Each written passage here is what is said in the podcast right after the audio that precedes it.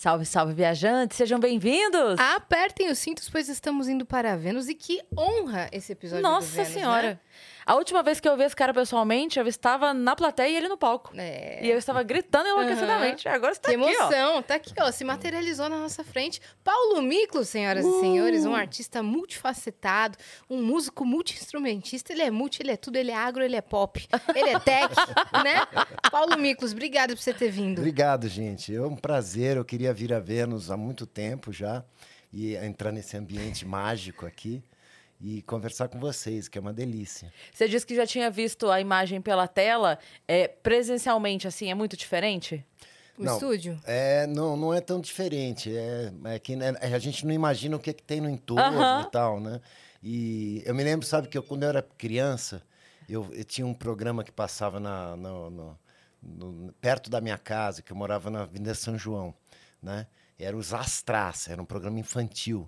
E tinha um navio. E as crianças subiam, no- entravam pelo navio, eu imaginava, né? E apareciam na escotilha e tal. E aí, tanto eu, eu, eu atazanei a minha mãe que ela me levou no estúdio, que foi a primeira vez que eu fui no estúdio de, de TV e tal. Era na, na antiga Globo, na, na Rua das Palmeiras ali. Ah, E aí, Zastrás. Zastrás. E aí, é, quando eu cheguei lá, foi uma decepção tão grande. Porque o navio era um negócio mequetrefe, só a parte da frente, com uma escadinha fuleira que subia e as, e as crianças meio em fila, querendo todas subir para olhar na escotilha, não tinha nada que ver. Do outro lado? escotilha. Do outro lado Só tinha as um mesmas pedacinho de pessoas, cenário só. Entendeu? E, e eu- o cara da TV, logicamente, filmando. A tal. TV é uma grande decepção. É uma mentira deslavada. É, E eu, é. criança, falei, mas que graça que tem isso, né? Quando você é, Diferente fez daqui, novela. que aqui é super legal. Quando você fez novela, tinha aqueles cenários que a casa é só, só a casa, a parede, assim? Total. Aí você lembrou da, Poucos o navio. de- cidade cenográfica, Cidade né? cenográfica. É muito isso. Algumas, Sim. algumas delas têm a parte inte- interna, você, você até grava, porque só se você for ter cenas gravadas Daí eles dentro- fazem. lá dentro, né? Se não é, é no estúdio. O interno das casas normalmente é no estúdio, Uhum. né? Entendi. E, ah, tudo montado, mo, mobília, não sei o quê. Mas na, na, na cidade cenográfica, não. Então é divertido, porque você abre uma porta sai pro nada, Sim. né? Ou então Dá é só uma coisa parede. escura, assim, para não dar bandeira de que do outro lado não tem nada. né? E é muito legal. No Sétimo Guardião, que foi a novela que eu fiz mais recentemente, eh, tinha uma tremenda cidade cenográfica, muito caprichada. Eu vivia dentro Isso da igreja. é na Globo? É, da Globo, da- do, horário nobre, nas novelas, né? Da nove horas. Foi...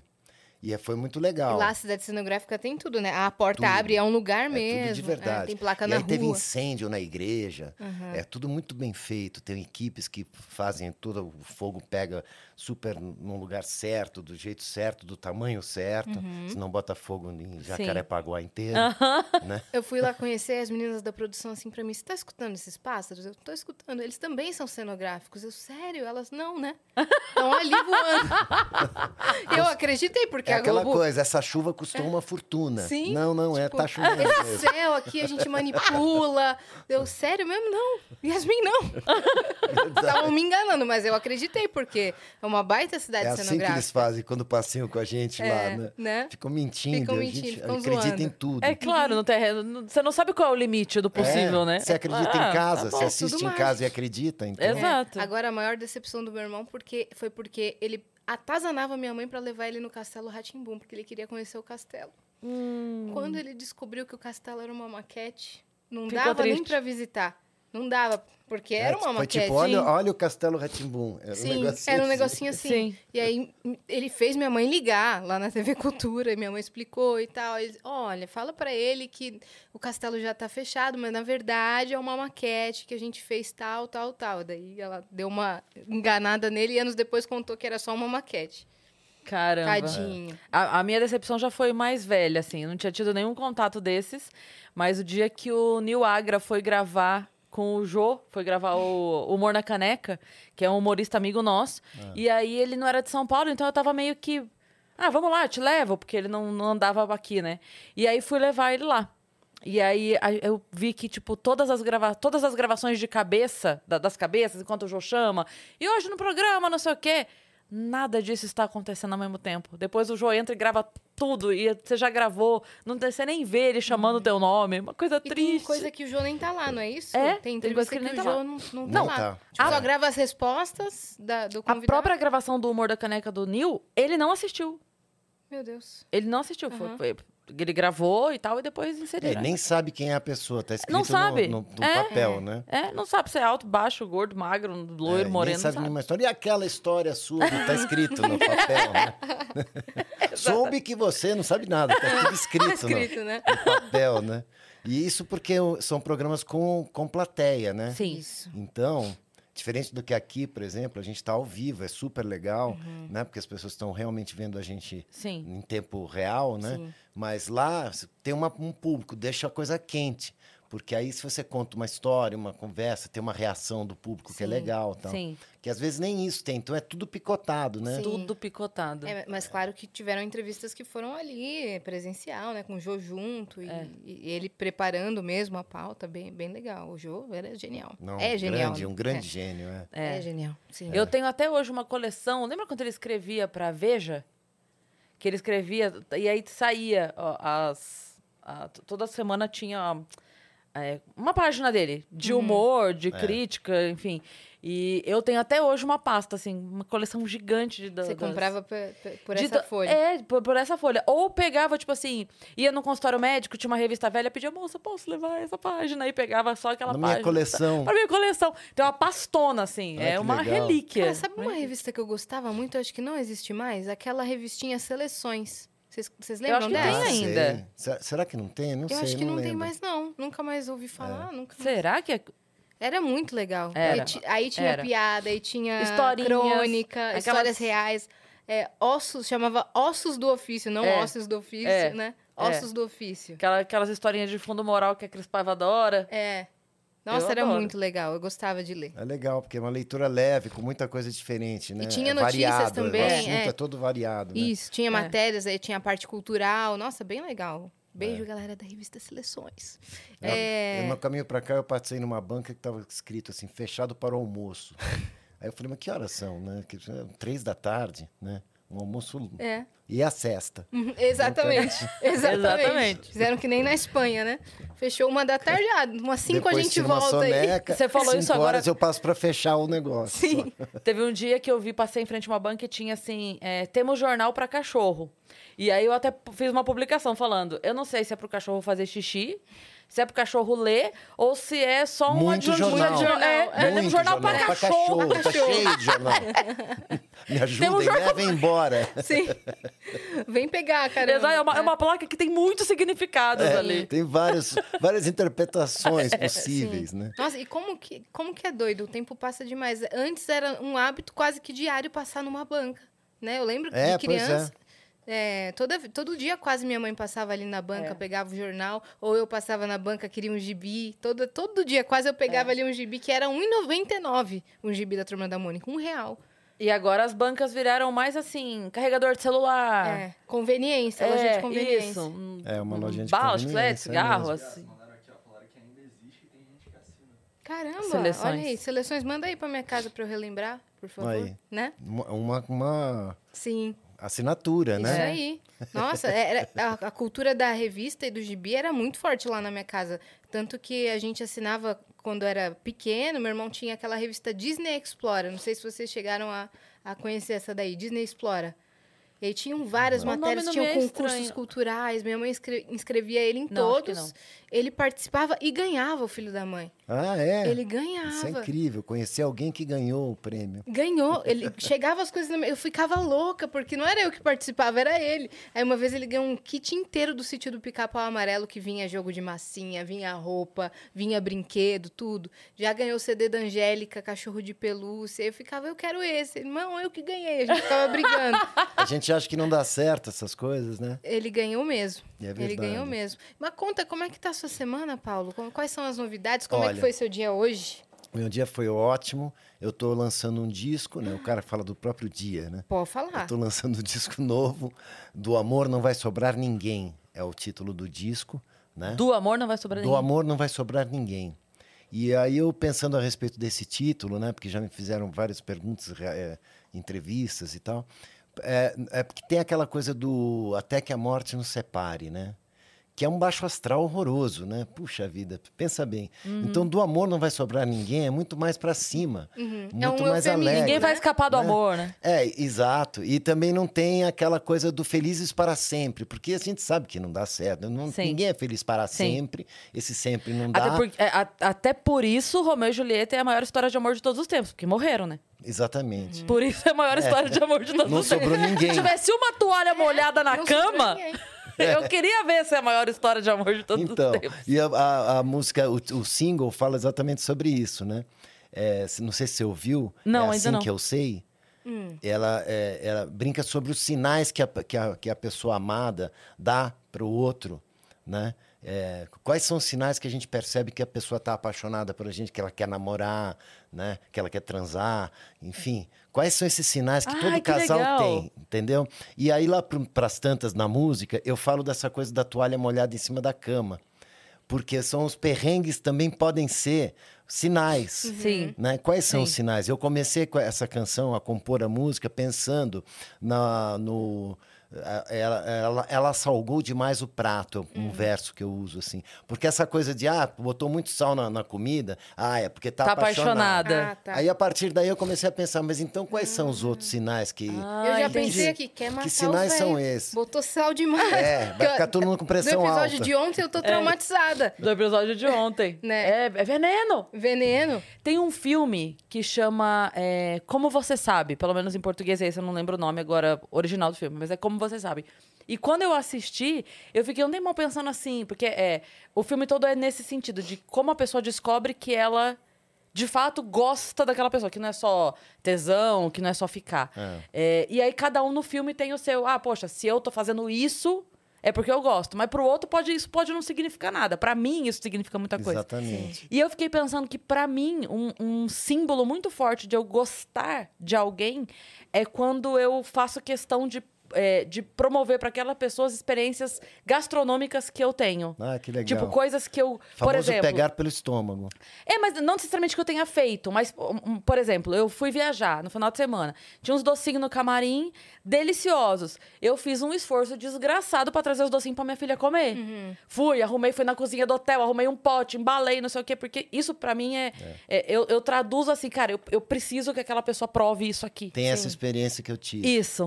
É. Que bacana. eu percebi, É uma fazendo uma de autoanálise, amor, assim. né? É, pra mim é, pra outra pessoa. E às vezes pra outra pessoa não é nada. Sabe? Pra outra pessoa, tipo assim, ah, mais um Ela brigadeiro. Ah, eu nem que gosto legal. disso aí. Mas é, pra mim é o, é o meu símbolo, sabe? é Quando um eu falo ato assim. de serviço, assim, né? É, quando, quando eu falo assim, nossa, eu, eu- tal coisa você precisa provar. E eu faço. É porque eu faço questão que a pessoa tenha aquela experiência gastronômica, sabe? Então, Engraçado, né? Como é é essa música é sobre, um- sobre Essa isso. música é sobre isso. E aí tem uma outra música que aí é, minha esposa falava sempre que ah, você não fez uma música para você não faz uma música para mim. Eu falei: "Não, eu fiz o disco inteiro, porque o disco inteiro é um disco romântico, super para cima. E foi todo feito na pandemia.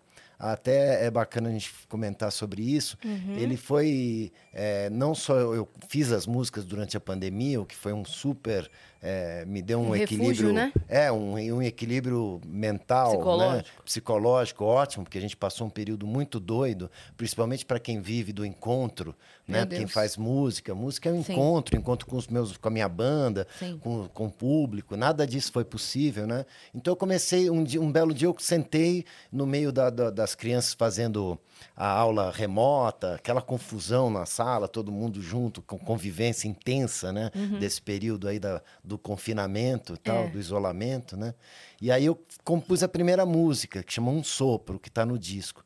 E eu fiquei... Foi um sopro realmente de... de foi um, Pra foi- você mesmo. foi, é, exatamente. Foi assim uma. Como se abrisse uma janela, assim, entrasse um ar puro, sabe? Eu falei, puxa, eu posso fazer isso, né? Eu sei fazer isso. Acho que.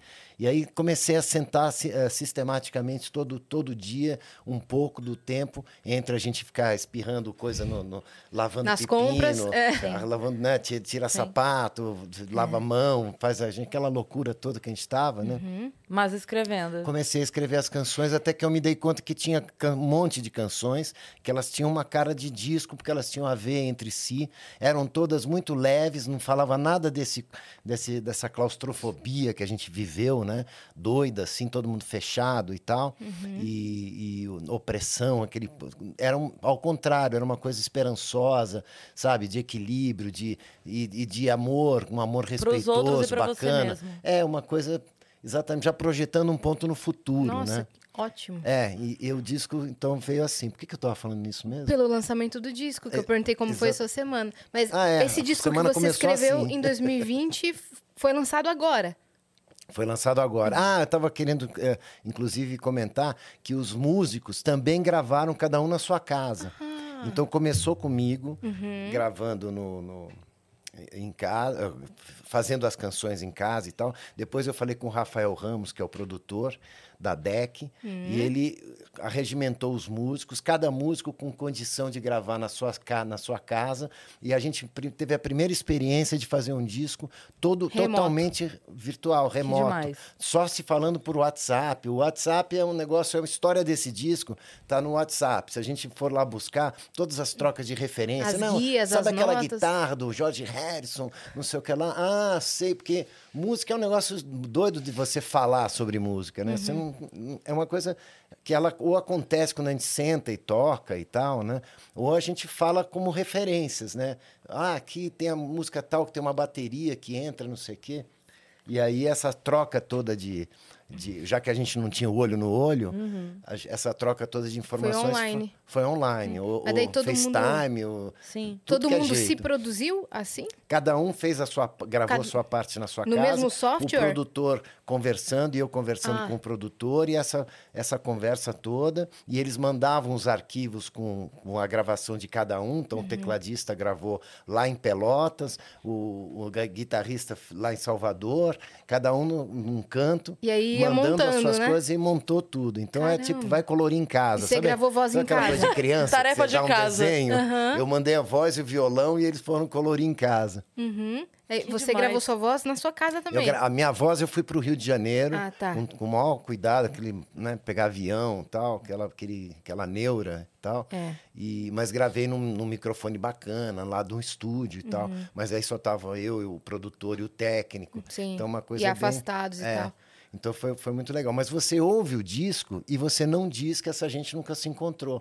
Porque são músicos talentosíssimos que arras- arrasam e têm uma cumplicidade incrível. Uhum. Vocês têm uma sintonia. E aí É. a coisa aconteceu, mas foi uma experiência bem diferente, assim. Demais. E lançou quando? Lançou agora, assim, dois meses atrás. Uhum, é, É. Aí E no tá momento nas- que os shows já voltaram e você pode trabalhar o disco fora, né? Exatamente. Então eu fiz o primeiríssimo show agora aqui em São Paulo, no Sesc Pinheiros, né? Uhum. E que já com a banda e tudo, com um cenário lindo, com uma- um figurino maravilhoso. Foi o seu primeiro show da volta? Não, eu Ou fiz não? ainda antes desse, só voz e violão. Uhum. né? E nós fizemos também umas, um- uma- dois outros shows. Fizemos no, no, no Natal, em Barueri, praça pública e tal. Que então, demais. foi- mas é, cada um desses da volta foi carregado de emoção. Claro, porque claro. encontrar de novo a galera e poder cantar junto. Porque, meu Deus, aquelas lives... Eu fiz várias lives na- no- no- dentro de casa, né? No, no- quarto, na sala, berrando com violão Sim. sozinho. Quando acaba, plém, Não vem um aplauso, não, vem um tem grito. nada, né? Aí você vai no, na telinha para ver se alguém tá botando uns coraçõezinhos, se tem alguém te vendo. Sim, sim. É a gente teve que transformar a risada em buzina, né? Nos shows de comédia. Que a gente foi fazer os drive-ins, né? Então aí a gente Ah, falava, ó, é. gente, qu- qu- quando vocês estiverem rindo, buzina. Eu até contei pra eles, assim, que é, o primeiro show que eu fiz drive-in, quando eu saí, eu fiquei muito mal. Eu tava muito mal. Eu falei, cara, desaprendi. Desaprendi, É, esqueci como A faz. gente vive disso, do, do- da aí- resposta, né? É, porque não tinha resposta. Então eu tava muito mal. E aí, quando eu entrei no camarim e peguei o celular, a galera que tava dentro dos carros, que fez story dentro do carro, rindo, me marcando, eu falei, caramba, eles estavam rindo. Ufa, né? É que eu não tava vendo. Olha lá eles rindo. Olha lá eles rindo. Só que eu fui ver uma hora depois, né? é horrível, que eles né? Porque estavam na rindo. hora que você quer aquela coisa imediata. E você cantando sem um aplauso, sem sem um nada. retorno de E a aplauso, música que você está acostumado as pessoas cantarem com você. É. Então, de você parar de, can- de, de cantar, tocar, para as pessoas cantarem, porque você tem uma interação super quente, né? Bacana. Nada, zero. Aí- mas aí a tua, você tá tão acostumado com aquilo que você vai na mesma, na mesma, a tua energia é a mesma, né? Ah, é cedo ou tarde, aí pá, acaba, não tem... Cri, Então cri, valeu, cri, então. cri. É, sabe? Silêncio. Obrigado, Brasil. Obrigado, mundo. É, obrigado, mundo. É, tchau, tchau. né? Vamos dar os recados, minha Bora. Pra gente continuar esse papo gostoso? Sextou, hein? Manda pergunta pro Paulo lá, manda sua declaração, manda curiosidade que você quer saber sobre a vida dele, lá em nv99.com.br barra Vênus, que é a nossa plataforma. A gente tem o limite de 15 mensagens e elas custam entre 100 Sparks, ou seja, 10 reais, e 300 Sparks. E você pode mandar em áudio, pode mandar texto ou pode mandar vídeo. Sua cara aparece ali. Se você quiser mandar tocando, pode mandar tocando violão, guitarra, bateria. Não manda tocando outra coisa, que senão o Vitão vai ser o primeiro a ver, ele vai barrar. Ele não vai gostar de ver isso, não. tá?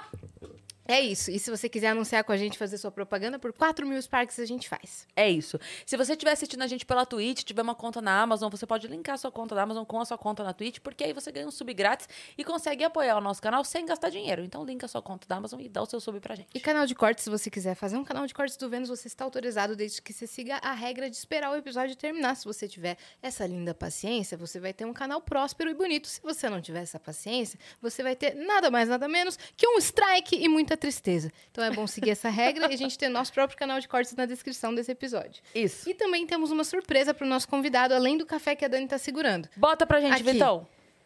Olha, que Olha! demais! Não, mas eu tô chique. Que Você viu? É, olha a lua. Essa É. lua que tem no cenário, inclusive do show.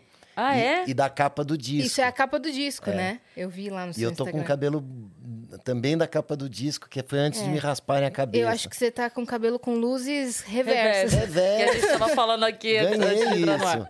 Já fez com luzes reversas. Já. Ficou muito legal, Ficou né? ótimo. E eu tô com um olhar, assim, sugestivo, É. né? Ele, tá, ele tá olhando pra você. Cara de um. aham. É, eu tenho hum. esse sorrisinho. É. Gostei. Você viu que tem um Vênus na sua lua? Tem, Vênus? Eu acabei de ver. Ah, é verdade. Eu até pensei, nossa, o Gigalvão podia fazer Vênus atrás dele, né? Tirar a lua. Não, mas aí ele colocou ali. Ficou Colocou muito bonitinho. É, muito legal. Esse Que é o nosso ótimo. emblema do dia, tá bom? Vocês podem resgatar gratuitamente lá na nossa plataforma também. E o código desse emblema é ao seu lado. É isso, Dani? Ao teu lado. Ao teu lado. Ao teu que é lado. uma das canções, que é a canção que abre o disco. Uhum. Essa canção é muito bacana para você ouvir. Do amor não vai sobrar ninguém. Obrigado, querido. Você Hum. ouve em todas as plataformas digitais da sua preferência, né? Deezer, Spotify, Apple, não sei mais o que. Tem várias, tem outras tantas. E você ouve o disco inteiro na íntegra. E ele começa com essa música. Ao teu lado. É. Que já é romântica. É super romântica. Você sabe que eu me casei agora pela segunda vez, né? Com a Renata maravilhosa. É, Em novembro de 2019, nós reunimos os amigos todos, fizemos uma celebração bonita, depois fizemos uma viagem incrível. Deu pra viajar, graças Deu a para Deus. viajar, foi porque antes. não, antes da pandemia, né? No dezembro, dezembro de 2019. É, Então, pouquinho gente- antes. E, eu, e a gente aproveitou porque tinha um festival de cinema no Cairo, lá no Egito. Caraca. Fomos para lá e aproveitando o festival de cinema, conhecemos o Egito, foi incrível. Como é que foi essa viagem? Ah, foi incrível, né? É pirâmide, Uhum. camelo, de- direito a tudo, Sim. aquela maluquice, Tudo que sabe? a gente imagina sobre o Egito. É muito bacana, sensacional. E museu, tudo mais. Você sabe que no Egito as pessoas buzinam o tempo inteiro? Aquela história de drive-in, você é? do, do é do do da- do, do drive-in, né, que as pessoas Ah, buzinam. É, eu ia achar que tava dando Elas show de buzinam, elas buzinam o seguinte: Estou chegando. Estou passando por você. Já fui. É uma loucura. A cidade inteira é, é, é- é a buzina o tempo inteiro. Avisa que tá chegando, dá oi e dá tchau. Você abre a porta, a janela do, do hotel, é, é uma buzina, é um Eles buzinaço. se comunicam no trânsito por buzina. E todos os carros são batidos, porque eles deixam todos os carros sem, sem breque de mão, assim, sem Freio de freio, mão. freio de mão.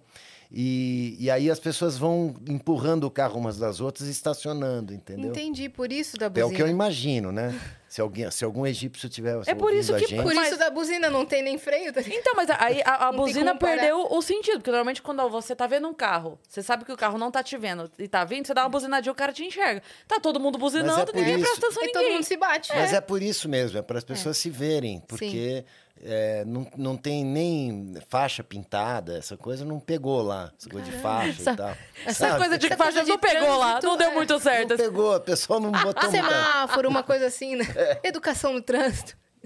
É, você teve, vocês tiveram algum perrengue lá nessa viagem, não? Não, Em então- relação a idioma ou em relação à cultura? Não, foi super tranquilo, é bacana, assim. É, eles são muito carinhosos, é, foi bárbaro, assim. E a coisa mais é, interessante que aconteceu foi assistir ao filme, ao nosso filme, com uma plateia toda egípcia e as pessoas se, se emocionarem e entenderem em profundidade o que estava acontecendo. É, Chama-se O Homem Cordial, o filme do Ibiré Carvalho.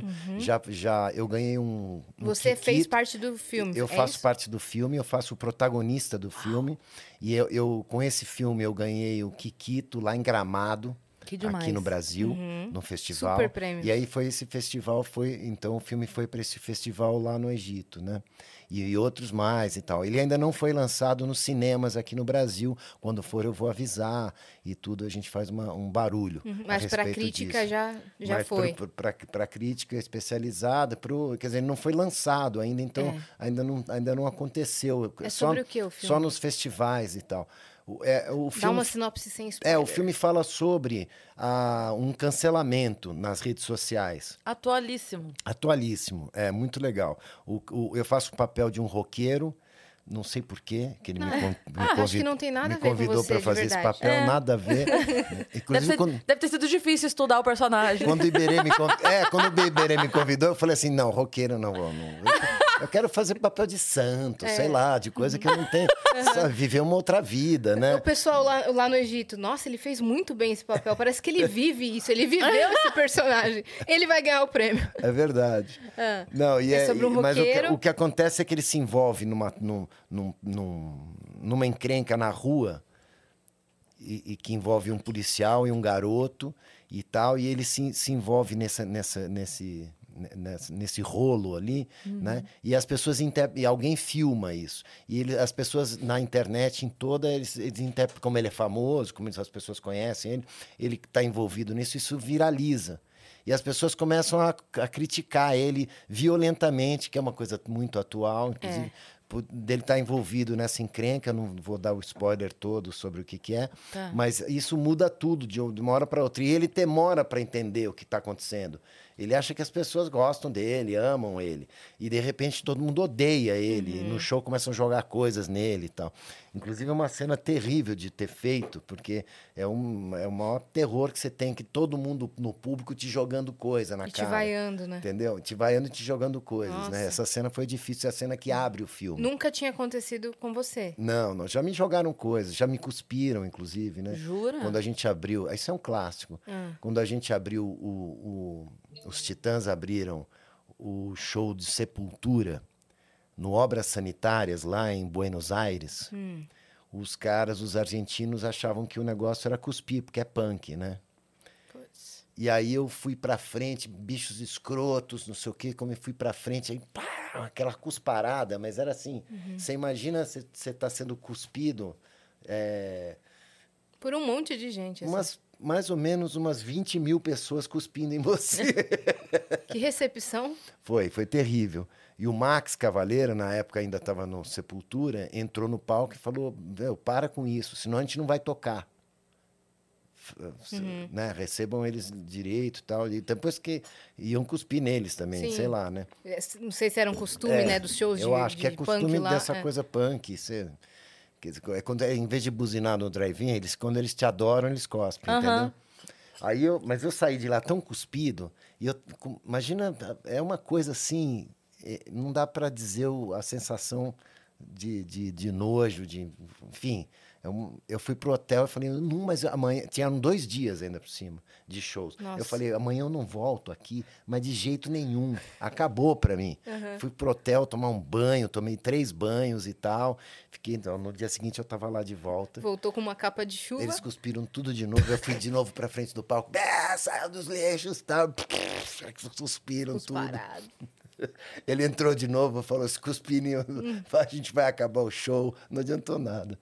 E, Caramba. Então eu tenho essa experiência já, Uhum. né? Aí reproduziram isso no Que não filme. dá pra saber se eles estavam odiando ou gostando. O fato é que eles estavam lá para assistir o Sepultura, né? Uhum. E a gente estava de, de, enfim, como Show de show de abertura, É. né? E tudo bem. Mas o fato é que depois, retomando a história do, do, do casamento, a gente escolheu uma música para entrar na hora da, da- recebemos os amigos todos e tal. E, e, para entrar no, no, no lugar do, do- da cerimônia era só um casamento civil, na verdade. Mas a gente reuniu os amigos, tudo fez uma celebração. Foi muito gostoso, né? E, e escolhemos uma música que era eh, a música Sorte. Sorte do Caetano, cantado pelo Ney Mato Grosso, num arranjo com cordas. É lindo, Que assim. lindo. Você me dá sorte, meu amor. Você me dá sorte na vida. É lindo, né? É. E, e, e aí eu fiquei com essa coisa na cabeça. Puxa, eu podia fazer uma espécie de marcha nupcial. Que é um, esse momento que você vai trocar alianças. E é justamente isso que essa música fala, ao teu lado. Uhum. Nós vamos trocar alianças, não vai faltar esperança. E, ela, e, e aí eu falo um monte de coisas bacanas Pra tocar nos casamentos também, dá. para tocar no casamento. Exatamente, aí tá aí uma boa ideia. Você Não. pode levar e tocar no seu casório. É né? verdade. Quem sabe até comigo cantando. Olha aí. Então, Pronto, é a minha banda. é, seria incrível. Nossa, imagina? Já pensou? Então, ou orquestra de cordas. Você fica a seu critério. Fica a seu critério. É, é ao teu lado. É a Ao- música, ao né? teu Ao lado, teu é. lado. É muito legal. Caramba, muito legal mesmo. Aqui Gostoso. a gente tem o costume de saber a história da pessoa mais lá atrás. Hum. Desde quando nasceu, infância, adolescência, a gente quer saber tudo. Ah, chegou seu momento de contar tudo. Onde que você nasceu, Paulo? Olha, eu nasci em São Paulo, capital. Sou paulistano. É, nascido na, no- na, na maternidade 9 de julho, que eu acho que, eu, acho, acho que agora tá. Acho que ela nem sei se ela existe, continua ali atrás do MASP. Nossa, você nasceu, tipo, no coração no de coração São Paulo de São mesmo. Paulo, Sim. no centrão. Não dava pra ser E fui, e fui morar Eu na Avenida São João, Nasci na Ou seja, certo? Então eu sou da gema mesmo. aham. E, e aí eu fui aquele garoto, eu jogava bola no- na Praça Marechal Deodoro, que fica Uhum. ali no comecinho da Avenida Angélica, né? Bem- lá bem ali, por isso que eu estava falando da, da Rua das Palmeiras, ali que era aquela Hum. área. Eu jogava bola ali com a garotada que aparecia e tudo. Num tempo onde tudo era mais tranquilo, né? Num Ali naquela região. Era, imagina, a gente jogava bola na Avenida São João. E então era, eu sempre fui esse garoto de, da, da cidade, né? De, do- de prédio. Eu cresci no prédio, a gente subia pela, pela caixa de- de- pela caixa d'água do, do edifício, entrava no elevador por, por dentro do. Era um rato de prédio, assim, né? Era a Vocês nossa brincavam disso? A gente brincava disso, subia e descia enlouquecidamente as escadas e tal. Eu e a, e a, galo- e a- e a gangue do prédio, entendeu? Sei. Ia pro Então era ratazana mesmo do, do, do centro de São Paulo, né? E foi Filho uma- único você? eu, eu não sou o mais velho, primogênito. Você tem mas quantos irmãos? Eu, tenho, eu, eu tive dois irmãos, um, um do meio nasceu com problema do coração e já não já não está mais vivo e, e um mais novo que é o caçula. Uhum. E, e a gente é muito feliz, uma, uma, uma, uma vida muito cheia de, de afeto, de carinho dos meus pais, que se amaram vi a vida toda, tiveram juntos a vida toda. Muito maioria também não estão mais vivos. Eles faziam o quê? O meu pai era médico e era clínico geral, então era aquele bem aquele médico de família, sabe? Uhum. E tal. Clássico. E minha mãe era a que, que tomava conta da gente e tudo mais, né? Também trabalhou no comércio, ela vendia coisas e tal. A minha avó tinha uma, uma loja. Minha avó é a, é a matriarca da família, né? Ela chegou da, da, da Hungria e ela sabia fazer chapéus. Só que o- em pouco tempo eh, as pessoas deixaram de usar chapéu. E aí que, que Era ela a moda da época, era uma depois- moda da época, ela sabia fazer aquilo, ela falou, bom, eu- o que eu sei fazer, eu vou fazer as cúpulas dos abajures. Porque é uma coisa semelhante, ela sabia fazer aquilo e tal, e tinha muito conhecimento estético da coisa assim, do que, que como funcionava, como combina, o que que combinava bem, tal, com aquela cultura europeia muito forte e tal, né? E aí ela começou um- uma lojinha, abriu uma loja e começou a fazer o Abajures Violeta. Violeta era o nome dela, né? Que ela se autodenominava Violenta, porque ela era tin- tinhosa. Adorei. E aí ela começou a ah, deslanchou, porque as pessoas começaram a perceber que ela tinha, ela fazia coisas que ninguém fazia, porque ela tinha esse conhecimento estético bacana, Sim, bonito, que e lá na fazia Europa. coisas é. De- com, go- com bom gosto e tudo. Então começou a fazer abajures do- de, de hotéis inteiros. Ah, que incrível. E ela cresceu, vi- virou uma loja super bonita, tal. Então minha mãe também trabalhou com ela e tal. Era muito legal, muito é, criativa, bacana, assim. Foi ela que me deu assim. a primeira flauta. Ah, isso eu quero saber. Como foi essa, esse encontro seu? Porque normalmente tem aquela coisa de... Ah, meu pai tocava, alguém me ensinou e não sei o quê. Comecei na Seu pai era igreja, É. médico, sua mãe trabalhava no comércio, sua avó tinha é, essa... Loja de essa, abajures, essa né? loja gigante, mas não tinha, então, esse lado artístico. Como foi que você encontrou isso? Não, tinha um lado artístico na família. Minha tia era pianista, Ah, tocou tá. com orquestra, então era erudito, assim, porque essa herança também húngara e tal, né? Que, que, e aí eu, eu, eu pedi muito pro meu pai, eh, que eu comecei a ouvir rock, né? E, enfim, desde, desde pequeno, assim. E gostava muito de música, então pedi para ele, ele me alugou um piano, daqueles piano de parede, assim, né? Que a gente chama. Sim. É, de armário, né? Piano de armário. Que não ocupava tanto É, não espaço. ocupava tanto espaço, era mais baratinho de alugar e tudo mais, né? E aí eu fiquei martelando aquele negócio, todas as ia na escola de manhã e passava as tardes todas martelando o piano, né? Isso e- quantos anos? Isso eu devia ter uns 13, por aí, assim. Pré-adolescente É, pré-adolescente. Uhum. E aí... é, Você tocava o quê?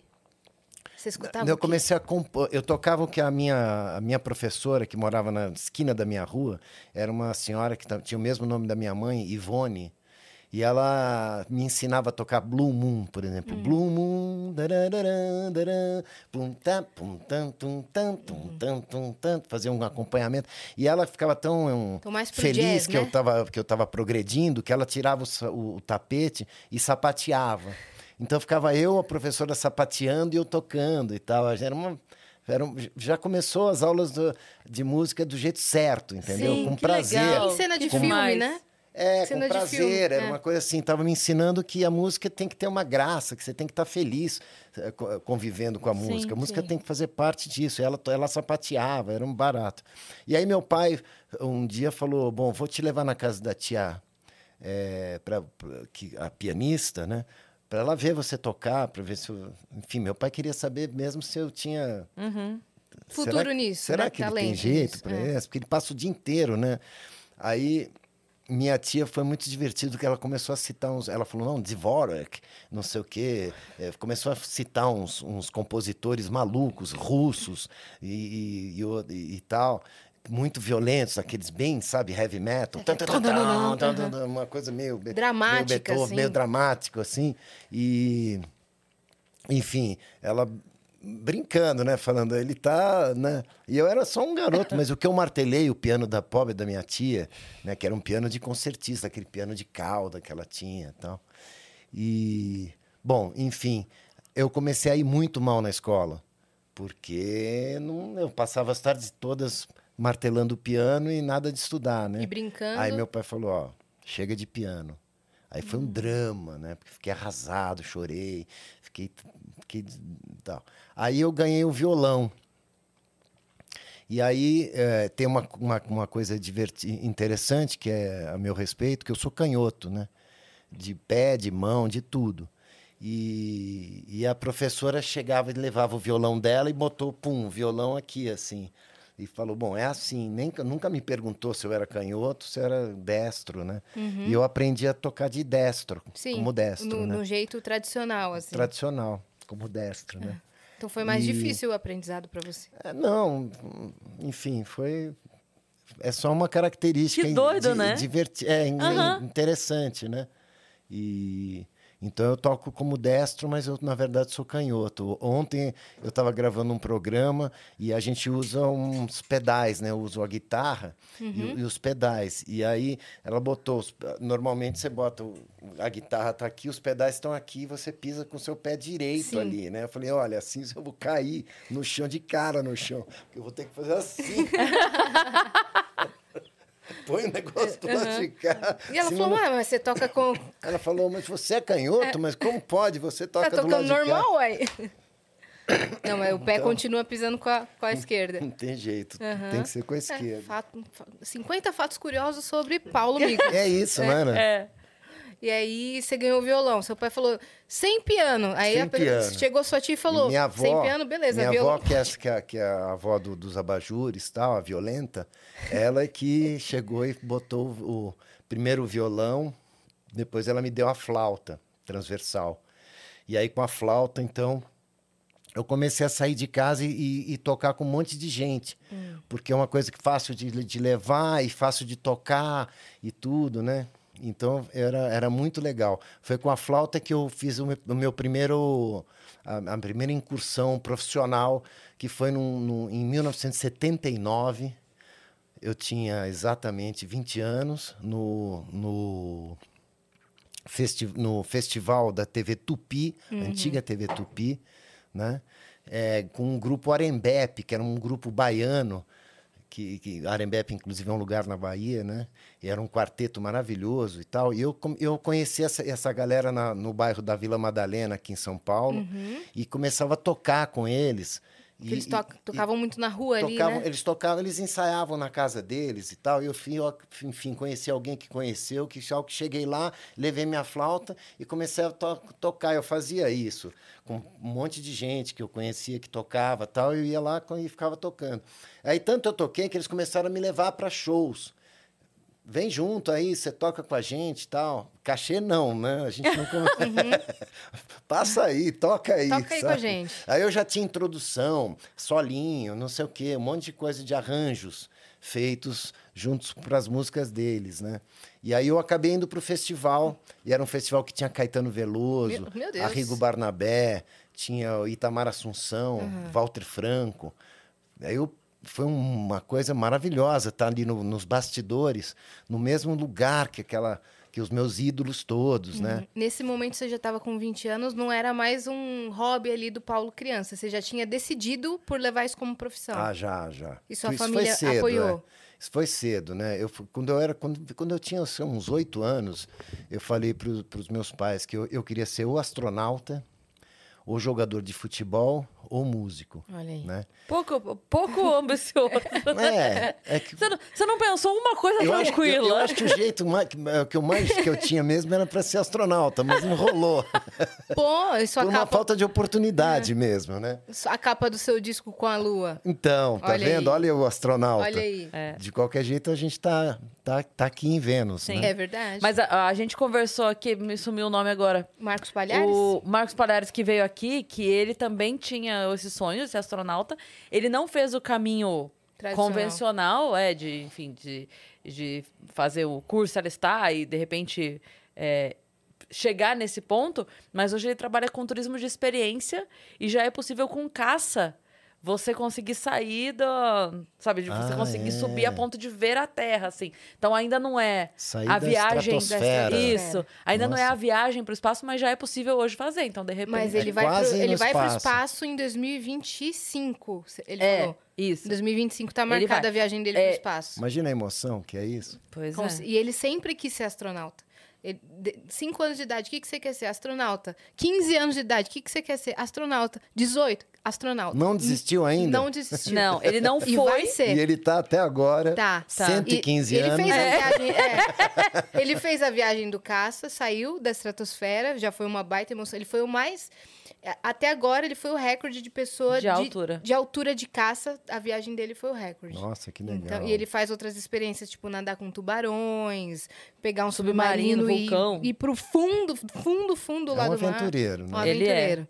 E Eu- ele falou que o, o cara que cuida do seguro de vida dele corre dele quando vê. Pois é, imagina. Ele falou assim: não tem seguro de vida que Não cubra tem, o que eu faço. tem. Não existe. É. Pois é. Eu agora fui. tô faz- a gente vai fazer uma viagem agora, semana que vem, né? Pra onde? E, e para Europa. Uhul. Vamos fazer uma coisa bem bacana, lugares que eu não conheço, na Alemanha, Uhum. é, também na Holanda, Sei. e depois Inglaterra, França. Vai ser um giro, assim. Não é, não é longo, mas vai ser divertido. Mas aí eu fui fazer o seguro viagem, né? Ah. E eles perguntam para você se você pretende jogar algum esporte, se você pretende fazer algum esporte na viagem ou não, de tanto medo que eles têm. Aham. Eu falei, não, eu não, não vou andar de skate, não vou fazer nada. Só vou passear mesmo. não pretendo me, me arriscar, né? Pra Europa não precisa de visto, né? Ou tem que ter algum visto? Não, não precisa. Tá. Só Basta- isso mesmo, minha dúvida. É. Tá. Abrindo o site Isso aqui. aí. Tá. O passaporte eu Semana já que tenho. vem, vamos então? Vamos. Marco. Bora. Mas você dizia, Bora astrona- com a gente, segunda-feira. Boa. Segunda-feira é. Tá muito. Tá muito em cima. Tá muito em cima. Vou Eu não vou fotos. indo que a gente já vai. Eu não vou ter nem voltado de. Brasília. Pode Segunda eu tô voltando de Brasília. Me acompanha no Instagram que eu vou postar Ah, as isso fotos Aí a gente vai acompanhar. Boa. Verem Boa. E, e a gente faz essa viagem juntos. Perfeito. Mas você Pronto. dizia que você queria ser ou astronauta, ou jogador, ou músico. E aí você falou, bom, Bom, Músico, né? eu- basta dizer que jogador de futebol também não rolou por um simples fato. Eu sou uma negação. E aí eu sempre joguei no gol. Porque é aquela coisa que você num controle de bola é péssimo. é, enfim, aí eu me, me especializei em jogar no gol, o que era uma coisa legal, porque no gol ninguém quer jogar. Sim, E aí sim. você fala, não, vou, vou aprender isso aqui, vou me dedicar aqui e tal. Então, era ótimo, porque quando você vai escolher os times, do- dois jogadores vão escolher o time de um monte de gente, vão escolher quem vai... Primeiro a ser escolhido era sempre o, o goleiro, goleiro. que joga no gol mesmo, porque é uma possibilidade de fechar atrás, de ter alguém especialista na posição. Então né? você estava sempre dentro. Então eu jogava sempre. Era uma maneira de estar sempre jogando, né? E, é, e aí música foi essa coisa que sempre me sempre, sempre me transportou para um outro lugar. Então, a gente estava falando sobre isso, sobre o disco, né? Sobre ter, sobre compor nessa época da, da pandemia e tal.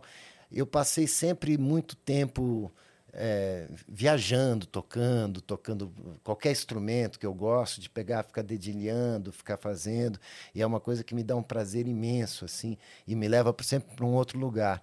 E eu sempre tive esse prazer enorme de, de ouvir músicas, né? O primeiro disquinho que eu ganhei foi o Help dos Beatles, um compacto simples, né?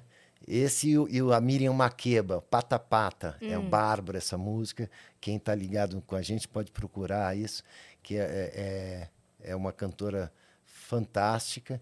E, e aí, a partir daí, eu acompanho. Eu tenho na minha memória muito é, clara, assim, fresca, assim, a- os, os festivais da Record de música. Porque na minha casa, as pessoas acompanhavam o, o festival de música e, e super tor- torciam.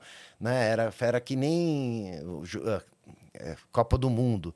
É, Era uma coisa assim que as pessoas comentavam as músicas e tal. E aquilo eu fiquei maravilhado com aquele lance. Puxa, tal, o Paulinho da Viola cantando aquela música, Sinal Fechado, uma música moderna, di- diferente, estranha, que era uma conversa de duas pessoas no, no- que fecha o farol e as pessoas conversam.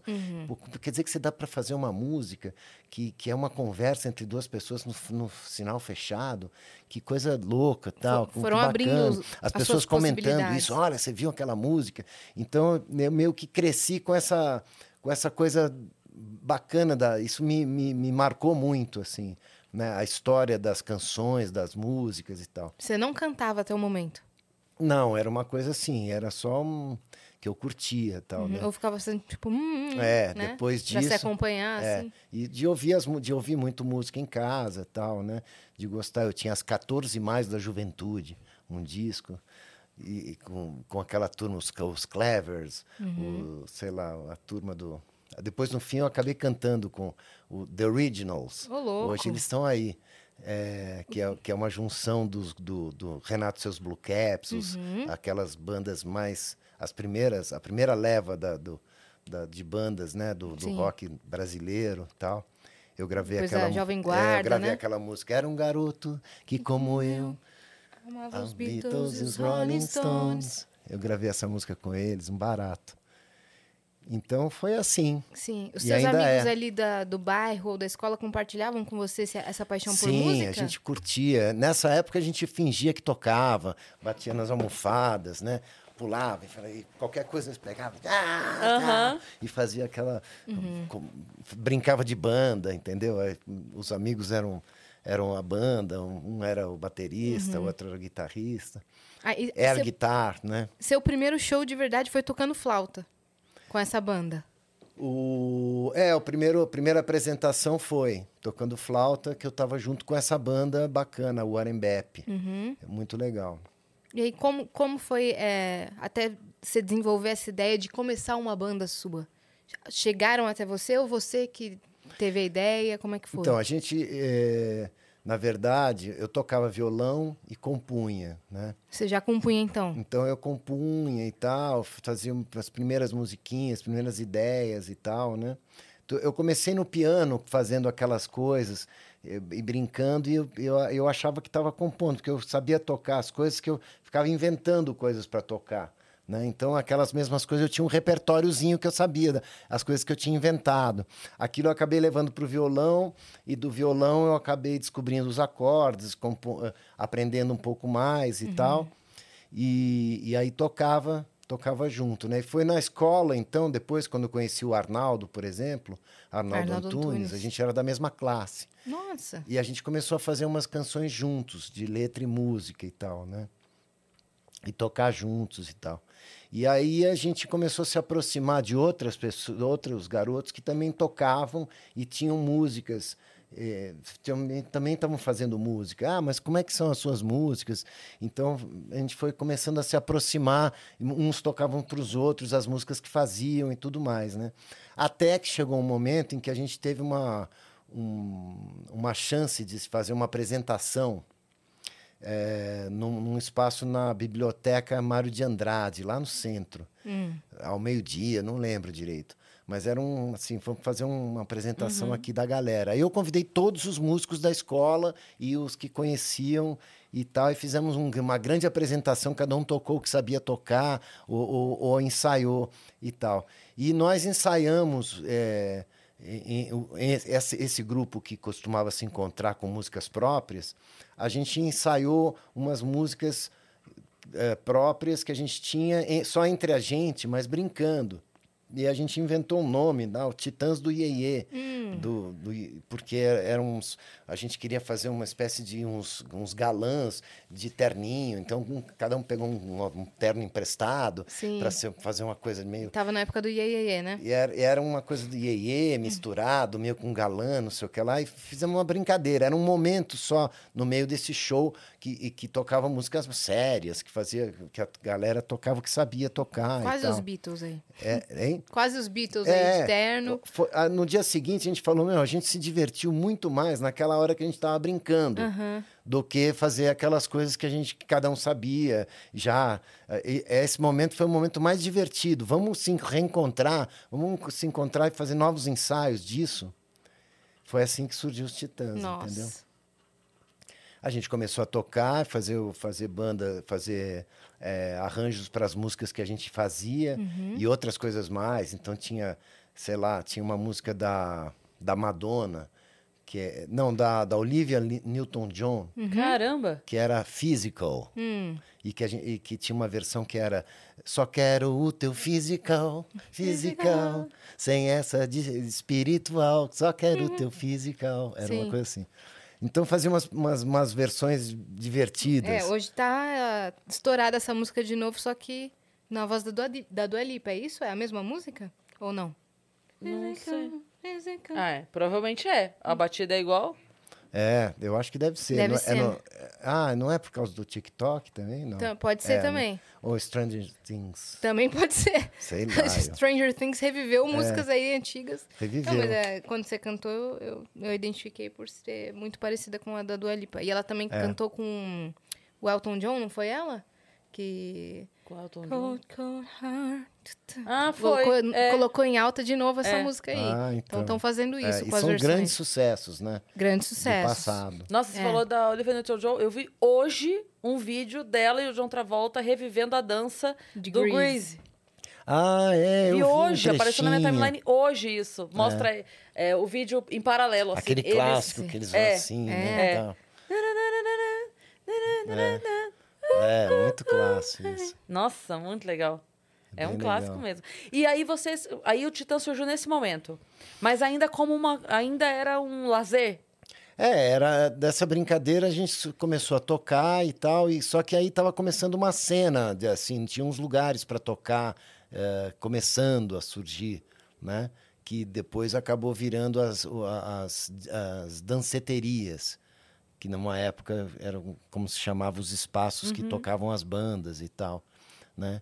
Então a gente começou a, a gente fez a apresentação no, no Sesc, Já autoral? é, é, já tocando um repertório próprio e tal, né? E, e foi assim que foi o comecinho mesmo, né? Foi- É- é- esse autoral desse início chegou a virar Chegou a virar disco no primeiro disco, parte desse repertório, né? Mas a gente cantava, por exemplo, o que, que um- tinha um- desse um- que já era? nesse primeiríssimo, tal, além de ter umas versões malucas, Uhum. tinha o, o, o- como é o reclame da Dededrim. A barata mordendo meu nenê. Uhum. Todo dia a traça passa a morder. Não sei como é que é. Agora não sei se a letra era exatamente essa, mas a gente chamava de Dede Dream. Uhum. Entendeu? Ah, ok. E aí ficava brincando e tal. Então, era isso que a gente fazia, umas coisas malucas e, e isso misturado com músicas que depois, no fim, acabaram sendo gravadas, algumas delas, no primeiro disco dos Titãs, inclusi- incluindo Sonífera Ilha. Sim. E foi o grande primeiro grande sucesso Sim. nacional da, da, da banda, e que aí projetou a gente para o Brasil todo. E aí a gente começou a sair de São Paulo, a gente no máximo tinha ido até Santos, Uhum. né? E começou a, gra- a então a viajar, fomos para o Rio, fomos. Então foi, essa foi a grande virada. foi a grande virada, foi o, o Sonífera Ilha, né? Mas quando vocês gravaram esse disco, é, já tinha essa projeção?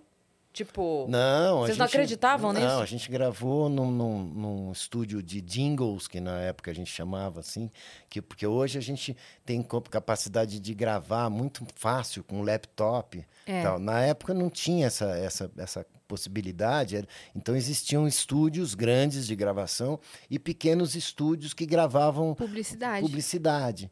E a gente foi um, um desses em que a gente gravou esse primeiro disco que, por- surpreendentemente, tem um som interessante para época, que registrou a gente tocando naquela época e tal, e que depois eh, foi super radiofônico, porque Sonífera Ilha é um achado. nossa, Ela é, incrível. super radiofônica, né? E ela toca até hoje, né? Toca no, no- não, não só na rádio, mas é toca em todos os carnavais. É, festa, no, todo o trio formatura. elétrico, em tudo É. que é lugar. Sim. E é muito divertida, muito bacana. Que demais. E depois disso, você disse que essa foi a virada, assim, pra ficar conhecido e tal, e aí começou a viajar Brasil, É. né?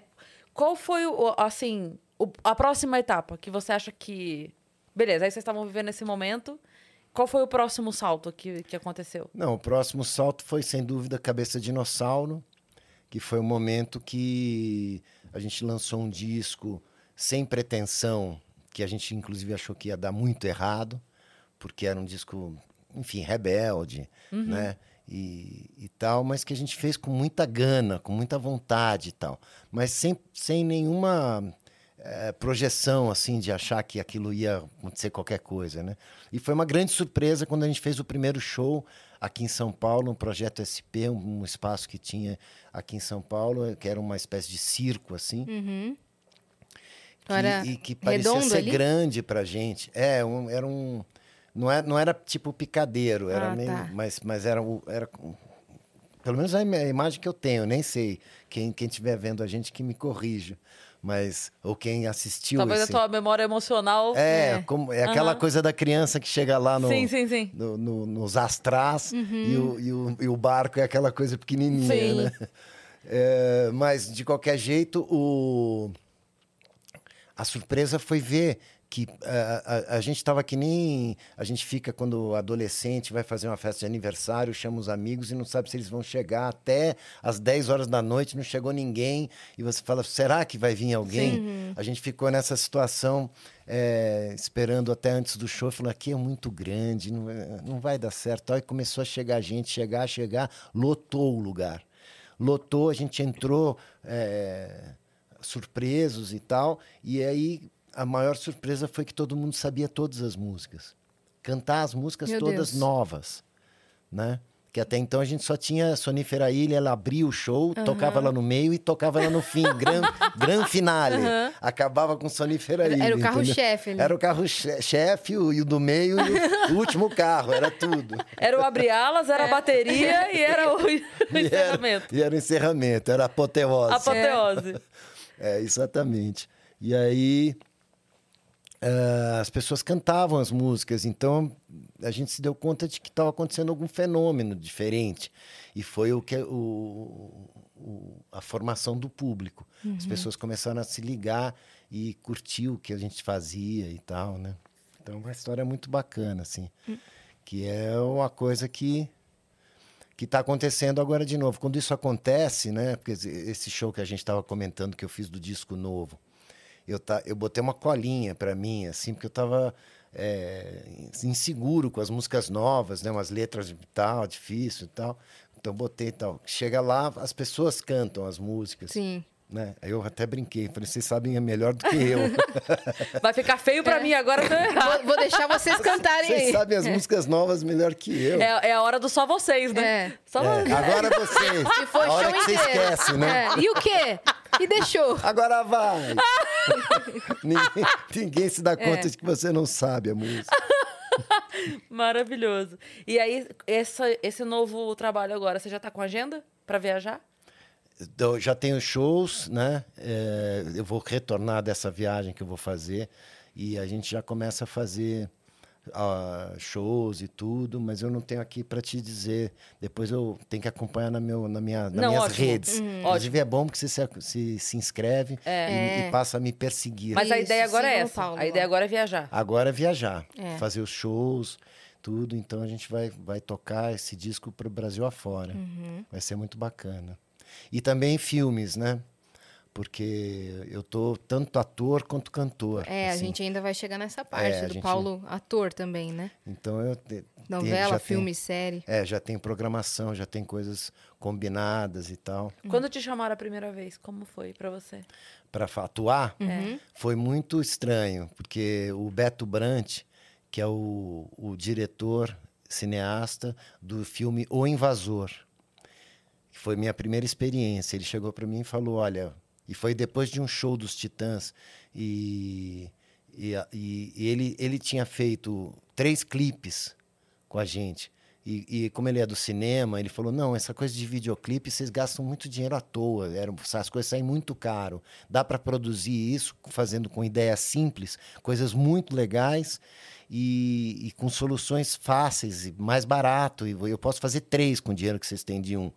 Você pode fazer isso, né? Como é que, que é uma época também diferente do que a gente vive hoje. Hoje a gente tem, sei lá, com uma câmera bacaninha, você faz um, você, você tem uma super qualidade. Sim. Na época você precisava de uma coisa e era caro, enfim, né? Uhum. E, e aí ele falou, não, eu faço para vocês. E aí fez, foi premiado no, no- na MTV, a gente ganhou prêmios e tal, né? Com esse com o clipe, com os videoclipes que ele fez e tudo. E era um, de um disco dos Titãs chamado Titanomaquia. Foi, uma- foi muito legal. Depois do show, é, que era na- no, no- que nós fizemos numa casa Olímpia, que era uma casa aqui no- na Lapa, em São Paulo, famosa e tal, lotado, tal, aquela coisa de fim de show dentro do camarim, todo mundo sacoalhando você, batendo nas tuas costas, que demais, foi demais o show, tal. Ele veio o Beto Brant e falou assim: "Você vai fazer meu próximo filme?" Eu falei: "Lógico, Beto, tá bom, legal". A trilha? É, tipo, Eu é, achei A que trilha! Ele, eu achei que ele tava. na- roteiro, trilha, na- né? na- ele tava naquela emoção toda, como tava todo mundo eufórico e tava na euforia do fim do show. Eu falei, ele não vai nem lembrar disso amanhã, né? E aí no dia seguinte, na primeira hora, ele me ligou mesmo. Falou: Ó, então, sabe aquela história do filme? Eu vou te mandar o, o roteiro, não sei o quê. Que Eu bom falei, que você "Não." topou, né? Não, eu falei, Beto, peraí, calma. É. Eu não sei fazer isso, eu nunca fiz. Não, não, não dá, não. Lógico que dá, você vai lá e vai arrebentar, você sabe fazer, ao teu jeito, como você como você tá no palco. Quer dizer, ele enxergou uma coisa que eu nunca tive essa Percepção. essa percepção, nem tinha aventado essa hipótese e tal. É. Eu sempre fui muito histriônico, né? Exagerado. Já dava pra ver você no piano. Provocador no falou. palco, de, é, de gostar, de bi- bicho de palco, né? É. De gostar, de, de, de, de trazer a plateia, de fazer. Performático. E, mas nunca pensei em fazer um, um personagem, criar um personagem, né? Porque isso é uma outra coisa, que você, você tem que entender o que, que é isso e aprender, enfim. Ele falou, não, você vem e tal, não sei o quê. E aí foi genial, porque o Beto me apresentou Sabotagem. Né? Inclusive tem uma música em homenagem ao Sabotagem num disco novo, do Amor Não Vai Sobrar Ninguém, que é Sabotagem Está Aqui. É muito legal essa música.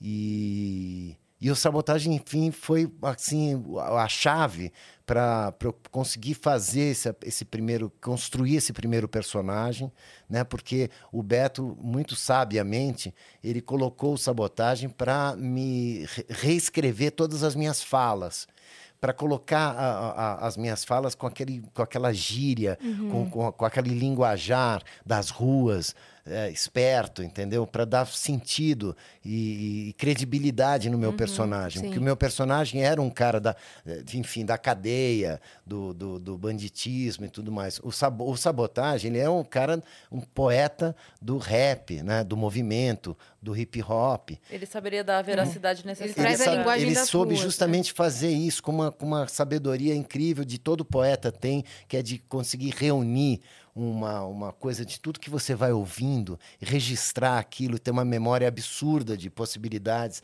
de, de tradução de cada uma das minhas falas e tal. Então, Uhum. foi muito legal trabalhar com ele nisso. A gente se divertia, porque 15 minutos antes de entrar em cena, já tudo montado na- no, no cenário, eu, eu sentava com ele e a gente ficava falando, bom, hoje eu vou ter que dizer isso, isso, isso, como é que a gente vai trans- transformar isso? palavra né, que tal. eu uso, né? Ah, fala isso, fala aquilo. Aí ele falava coisas absurdas, divertidíssimas. A gente caía para trás e eu ficava anotando tudo aquilo, né? Aí levava assim, tipo, três, quatro opções para cada uma das minhas falas traduzidas pelo sabo sabotagem, né? Uhum. Pro, pro Beto.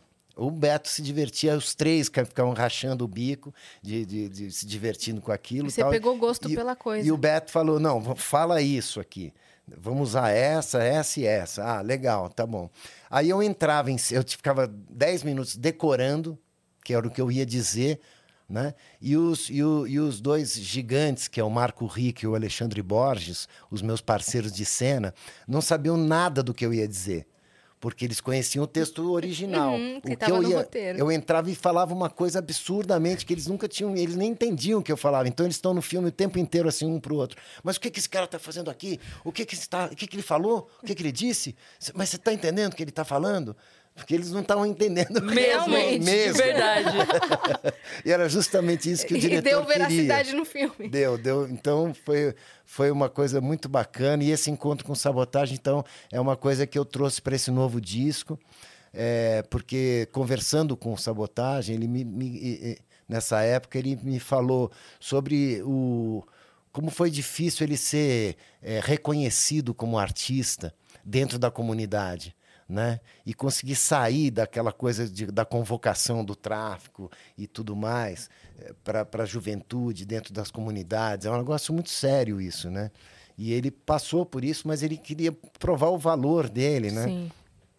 E, ele te contou toda a história dele. Ele contou essa história toda e mil histórias de, divertidas e, e, inclusive histórias de escapadas incríveis, tal. E eu falo um pouco sobre isso na música, né? Que eu, eu na música eu digo que ele escapou os- só com os versos dele e ele continua escapando porque a obra dele é eterna, É. entendeu? Então essa que é a graça do sabotagem estar aqui. Demais. Muito demais. legal. Caramba. E aí começaram, te, te viram atuando e falaram, vamos continuar chamando esse Pois cara não, aqui. aí eu quando eu assisti o filme é, pronto, que foi a primeira vez que eu assisti o filme, que o Beto até me falou, olha, o filme está pronto, quer que eu passe para você? Ou, a gente, porque a gente vai assistir, vai entrar com ele no, no Festival de Cinema de Brasília, que é um dos festivais mais é, tradicionais do Brasil, Festival de Brasília, e também mais quentes, assim, porque as pessoas. é, parece rock horror show, sabe? As pessoas assistem o filme torcendo, gritando pra tela, Sim. falando, uma loucura. É interativo, né? É, interativo. O público é quente mesmo. Aí eu falei, ele falou pra mim, você quer, você quer assistir antes ou você quer assistir em Brasília? Aí eu falei, olha, é, é porque ainda não tá com a música, não sei, que ele me falou na época, faltava mixar não sei o quê. Eu falei pra ele, ó, Beto, eu, eu não tenho esse ouvido, esse, esse olho clínico que você tem, eu, não, eu só vejo o filme pronto, eu não sei dizer, aqui falta não sei o quê, mas faz de conta que não... Eu assisto lá em Brasília. Quando cheguei em Brasília, é, foi uma loucura eu assistir o filme. As pessoas gritavam tal, e eu, eu comecei a olhar para trás, meio bravo, sabe? Porra. E- Deixa eu assistir. E né? quando eu entrava em cena, as pessoas torciam pelo bandido, né? Porque eu- eu- os, o- os sócios que quem ainda não assistiu o Invasor, por favor, É. assista. Eu não vou dar um spoiler gigante, mas vou só contar um- um- uma característica do filme, né? Os o- dois sócios eles contratam um, um matador profissional para assassinar um terceiro sócio que não topa eles fazerem altas corrupções né, com dinheiro público, etc, etc.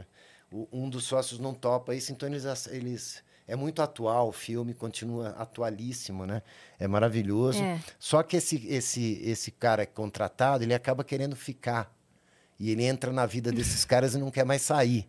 Ele né? quer fazer parte Ele ali do quer esquema. fazer parte e agora nós estamos juntos nessa. Vai ser meu amigo, sim. É, eu tô assim na é parada e bandido. agora nós é sócio aqui. Tu que é o Entendeu? bandido. Eu que sou o ban- o bandido, que eu faço o papel do Anísio. Aí já começou fazendo um monte de, de bad guy, né? Com, sem- com essa carinha de anjo, não sei porquê. Por quê, né? né? E aí você se assistindo, a galera. Não, aí eu pirei, gritando. porque eu, eu, vendo o filme, eu assisti o filme como todos os filmes que eu já vi na minha vida. Eu esqueci que era eu. Sério? Eu comecei a ver a Ótimo. história que o Beto estava contando, do to, as cenas todas que eu não vi gravar, Então que eu quer não dizer sabia. que você foi muito bem. Eu fui aquela história. Quando acabou o filme, as pessoas começaram a me chacoalhar, né? Oh, meu, demais, que legal. Eu, ah, o quê? Eu tava, sabe, foi aquela euforia tal. Você é muito filme. autocrítico ou você desapegou? Fez, desapegou? Não, eu, eu tive essa primeira experiência de sair do corpo, né? Como, como se fosse isso. Eu, não, eu, não, eu esqueci que era eu lá no meio da história, né? E, mas eu não tenho essa coisa de não poder me ver e tal. É, eu, eu, eu não- também não sou muito crítico tal. Sim. Eu, eu, eu embarco, eu, eu, eu gosto de, de, de curtir as, os filmes que eu faço tal. Eu, eu, eu- e, e, assim, eu- a mesma coisa das canções, quando eu gravo um disco. Então eu me escuto. Eu tenho uma coisa crítica de, em relação ao que eu, da minha voz, se tá legal, a interpretação, se tá tudo bacana tal. Então eu não tenho. Eu tenho muita preguiça hoje em Sim. dia. Você não tem preguiça tanto de apego. tudo, preguiça de fazer show, preguiça de cantar. eu acho que eu tô ficando meio Dorival Caymmi, sabe? Que é o clássico, Aham. Dorival Caymmi é acho que coisa a da pandemia, preguiça. a pandemia mudou a gente, né? Nesse sentido. É. É. Eu acho que sim. A gente ficou mais... E depois foi tão Mais bom ficar em cansado, casa, né? né? Por um lado, é, quer dizer... tirando todas as tirando todos os outros todos os lados. outros lados, é. Esse Tirando o um- motivo pelo qual ficamos, Exato. ter é. ficado foi legal. Teve uma coisa É. boa. É. Só que aí pra voltar, Tem que pegar Vira no tranco, chave é. e vamos que vamos, que o, o- tem que ir onde o povo está. Uhum. Sim. Eu tenho sentido é, uma coisa meio. Eu, eu tô com uma dificuldade muito grande de negar coisa pra fazer, porque eu sinto culpa de dizer não agora. De tanto tempo que eu fiquei. Exato. É, sabe? Então, assim, a- às vezes aparece. Ontem eu tava falando com, com o Funari, daí aparece não sei o que, tal coisa, tal coisa, tal coisa. Daí eu falei, não, vamos, vamos fazer os três, dá pra fazer os três no mesmo dia. Aí ele É. falou assim: por isso que eu gosto, porque você isso aqui. Eu falei, mas é porque eu pedi tanto. A gente pediu tanto, eu torci tanto, a já gente tá onde... orou tanto, porque agora eu fico assim, cara, eu não posso. É, mas é Não posso verdade, né? Tem que aproveitar. dá, um, dá uma, uma paura. Você fala, não, mas como? Eu vou deixar de lado? É. A gente tá, né, é, tão... Eu acho que vai levar um tempo É, pra eu. sim. Sabe, eu tava nesse extremo, fui É. pra esse, vai levar um Recusar- tempo pra. recusar falar, trabalho, opa, é. calma, dá pra chegar aqui no meio, É tá tudo bem. A gente pode até falar, é, nessa data não dá, e mudar a data, E mas recusar o trabalho Nossa, dá um, um negócio no peito. é um negócio assim. que eu também não consigo. É. Não consigo. Depois eu fico morrendo, mas eu não recusei não. É, pois gente- é, a depois gente você fica paga um destruída. preço Sim, violento. é. Chega em casa chorando de Quando, exaustão. quando Sim. foi que eu combinei que eu aceitei que eu É. ia fazer isso e tal? Exato. Fala, eu, tô com esse... eu tenho procurado não marcar show de domingo já há algum tempo. Ó, isso é Mas bom. o show não tem Porque- procurado não Não, o marcar. show tem procurado se marcar no domingo, mas eu tenho Sempre. procurado não marcar. Porque eu tenho a sensação de que as pessoas, nas quais me incluo também, ficam com aquele sentimento. Eu, plateia, todo mundo, fica, fica com aquele sentimento de por que, que eu marquei isso no domingo? Por que, que eu comprei esse ingresso? É, É pois é. três da tarde, eu queria ficar aqui nesse churrasco, agora eu vou ter que ir pra casa tomar banho pra ir no show da. Você entendeu? É. E eu tenho sentido, então eu- tenho evitado. Faço Tirando sexta. domingo, dia 31, que é aniversário da Cris. que- Não, mas é- então, mas aí, por exemplo, aí nesse dia, o Nesse sábado dia eu não vou vocês ter não vão nada. ficar com preguiça não, tá? É. Esse sábado eu não vou ter nada. Essa semana não tem sábado. Domingo vai ser o Exato. dia. Isso. Seu dia, é, é porque é exato. meu aniversário. E aí eu falei, vou ter que fazer um show de comemoração do meu aniversário. Não quero fazer no dia, então vou fazer um dia depois. Isso aí. Então vai ser no dia 31. Boa. In- inclusive, eu, eu ia divulgar, já nem vou, porque já não tem mais ingresso. Ui! Eu, Pronto, eu olha ia só. falar, mas. Que notícia boa. Eu ia, eu ia falar, lembrei que o produtor me avisou de que. Mas sabe pra onde tem ingresso? Pra que que tem ingresso? Pro nosso aniversário no dia 2 de agosto, Vênus presencial. Você pode estar na plateia, você pode comemorar esse dia com a gente. Vários convidados especiais, vai ser muito legal no Clube Barbixas às, às 7 horas da noite. E os ingressos estão à venda, quase Então compra aí pra família toda, pros amigos. Só escrever no chat, exclamação teatro. Pronto, fiz a minha Boa. rápida Ótimo. divulgação. Viu? Gostou? Fui, fui sucinta. É. É, voltando à história, sabe uma, uma coisa que eu tenho muita dúvida, assim, que eu não entendo da história dos, dos Titãs direito, e espero que você tire essa dúvida. Quando que, que os membros começaram a, a, a sair? Quem foi o primeiro que saiu? Quando a banda começou a mudar? Não, o primeiro que saiu foi o Arnaldo Antunes, né? Foi fazer uma carreira solo. É, E acho que é uma coisa que é meio natural de acontecer com um grupo tão grande, né? Eu, é, existe uma diferença também meio que eu acho é, fundamental entre uma banda como, por exemplo, Paralamas, do Sucesso, que é uma banda muito característica, assim, tem o baixo, a, a bateria e o guitarrista, que é que o Herbert, que é um talento absurdo, que ele é o cantor, né? É, e ele é o compositor É. e toca a guitarra maravilhosamente bem, né? E, que, e, e eles estão fazendo shows, continuam com shows e tudo mais. O nosso era mais pare, parecia mais um, o que hoje a gente costuma chamar de coletivo, que é, um, que é uma, um, um- um monte de gente junto num projeto, né? E que naturalmente vai chegando uma hora que na- as pessoas vão procurar outras, o- o- outros, outros, o- enfim, outros projetos, coisas. Sim. Outras Sandy coisas. Júnior em dois. E a gente fez tanto Separaram? sucesso que foi uma coisa assim difícil de você deixar de, entendeu? De, era, eh, tinha tanta coisa para a gente aprender, tanto lugar para a gente ir, para a gente viajar, para a gente conhecer o Brasil inteiro, todos os estados, eh, o interior, o mundo. A gente foi para fora, fez shows e tudo mais. Tinha tanta coisa bacana para fazer que eh, a eh, durou muito mais tempo, mas foi saindo aos poucos, entendeu? O, o Nando Reis era da primeira formação É, é, também? Exatamente, o Nando também. O Nando saiu, não sei se foi em 2002, eu- se eu não me engano, não me lembro. Ah, Tony também tava. o, o Tony também estava. Hoje está o Tony, o, o- o Branco Melo e o Sérgio Brito. Sim. né? São três. O Charles Gavan também saiu antes de mim. E depois saí eu. O Marcelo a gente perdeu, foi, foi atropelado É. e tal. E, e essa história. Mas né? Titãs está É. vivo. Está vivo, Está e vivo, eles estão é. fazendo. eles- são- inclusive, eles vão lançar um disco novo agora. Uhum. A sua Então- saída foi, foi mais conturbada, não? Não, foi como as outras todas. Por você ser vocalista É. principal? Ah, mas foi muito parecido, porque o Nando também cantava É. e o Arnaldo só cantava, inclusive.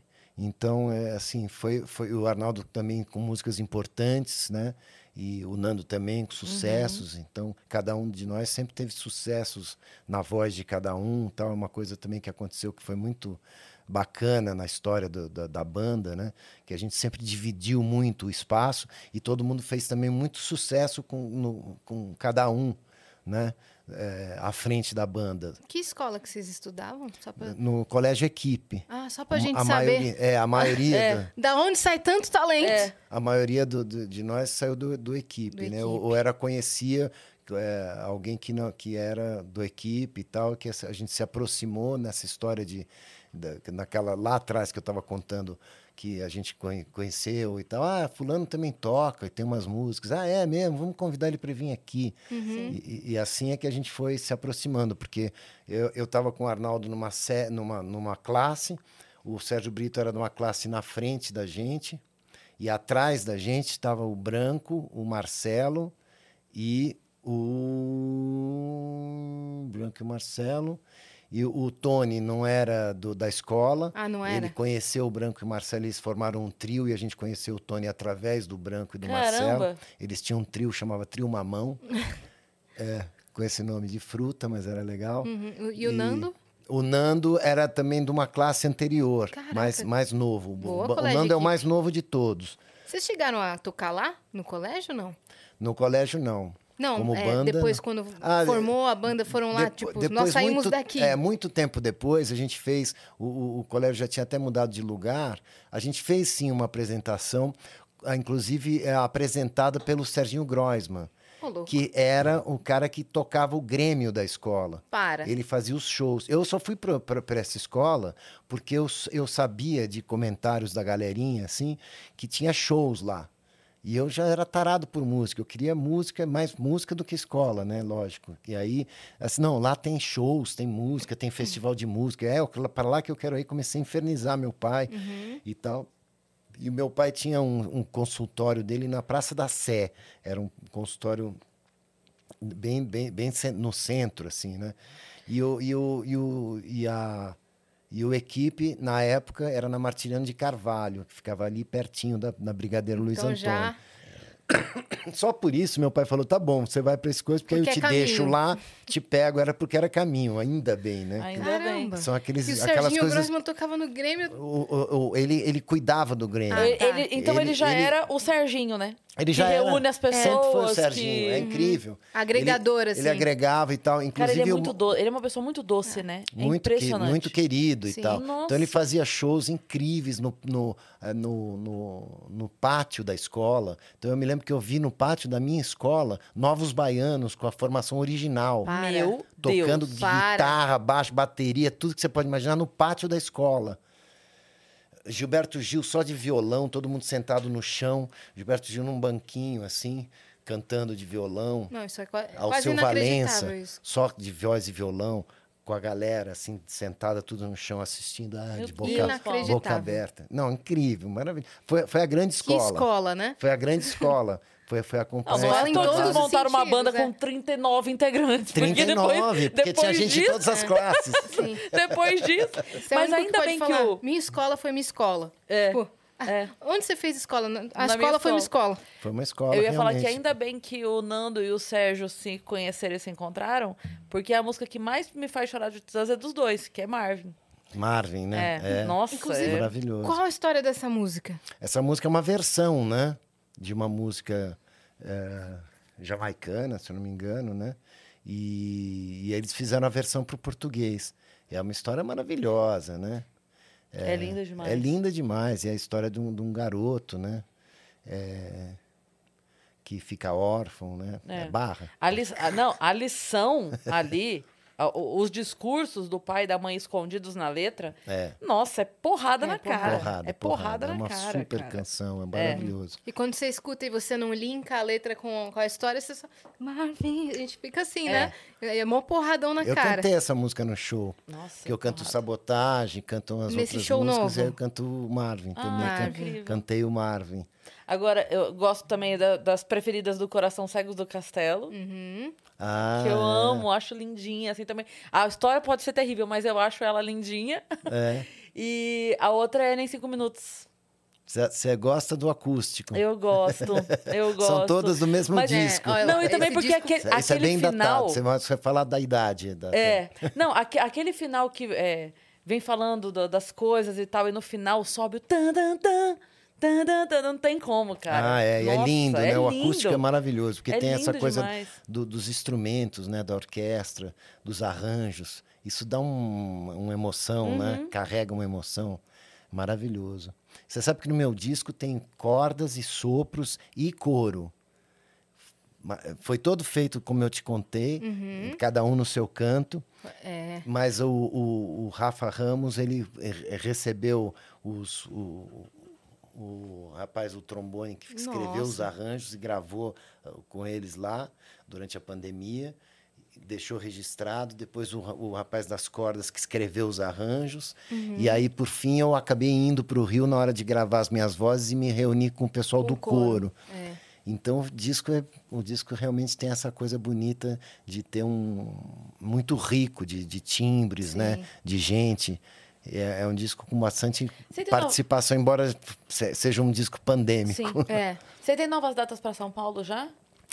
Eu não- ainda não tenho. Nossa, eu quero muito ver ao vivo. Quero muito ver ao Quero muito que você né? vá. Chama Vou, vou chamar. Vai ter um projeto SP, se eu não me engano, bacana. Mas tem outros lugares eh, legais que eu vou, vou, te, vou te falar. Nossa, com certeza. Porque... Eu, para quem está nos vendo, é Miklos Paulo, é o Sim. meu, meu Instagram. Instagram.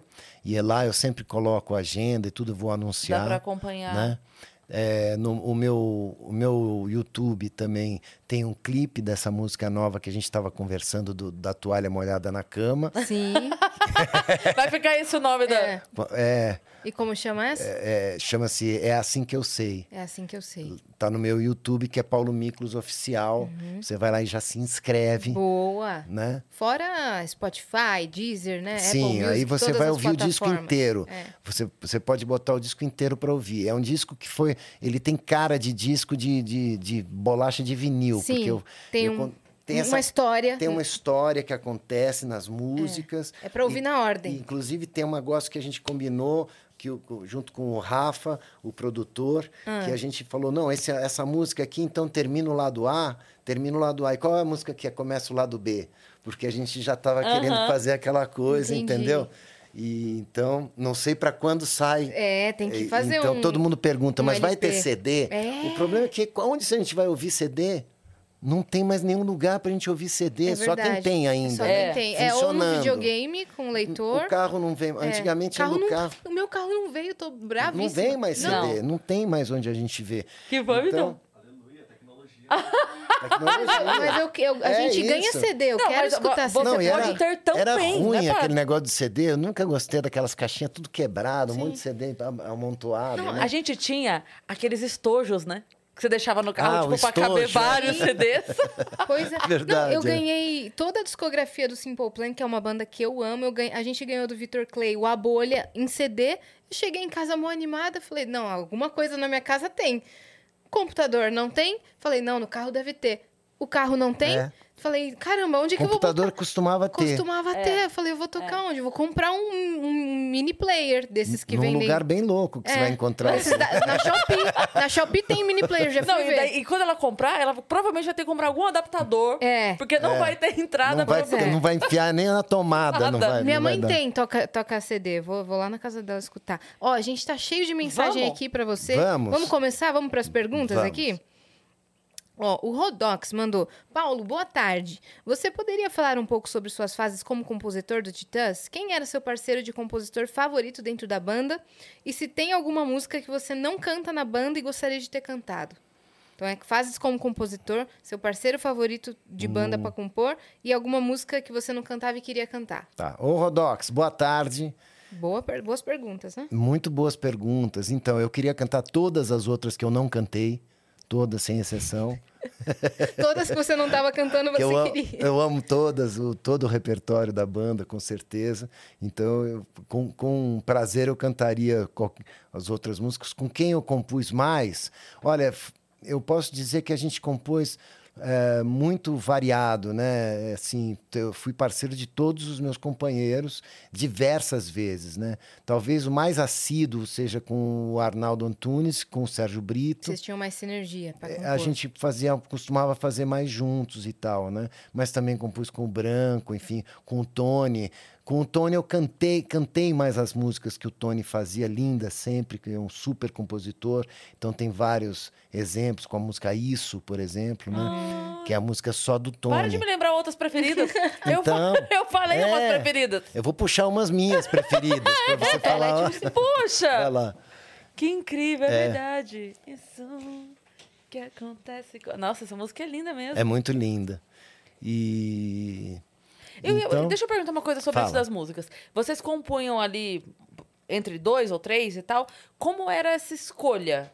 Era tipo democracia? Vota, vota, acho que tem que entrar, acho que não tem? É, acho que é uma coisa de bom senso. É lógico que quem, os, os parceiros da música, tem uma certa ascendência de, to- de cantar a música, porque você que fez a música, né?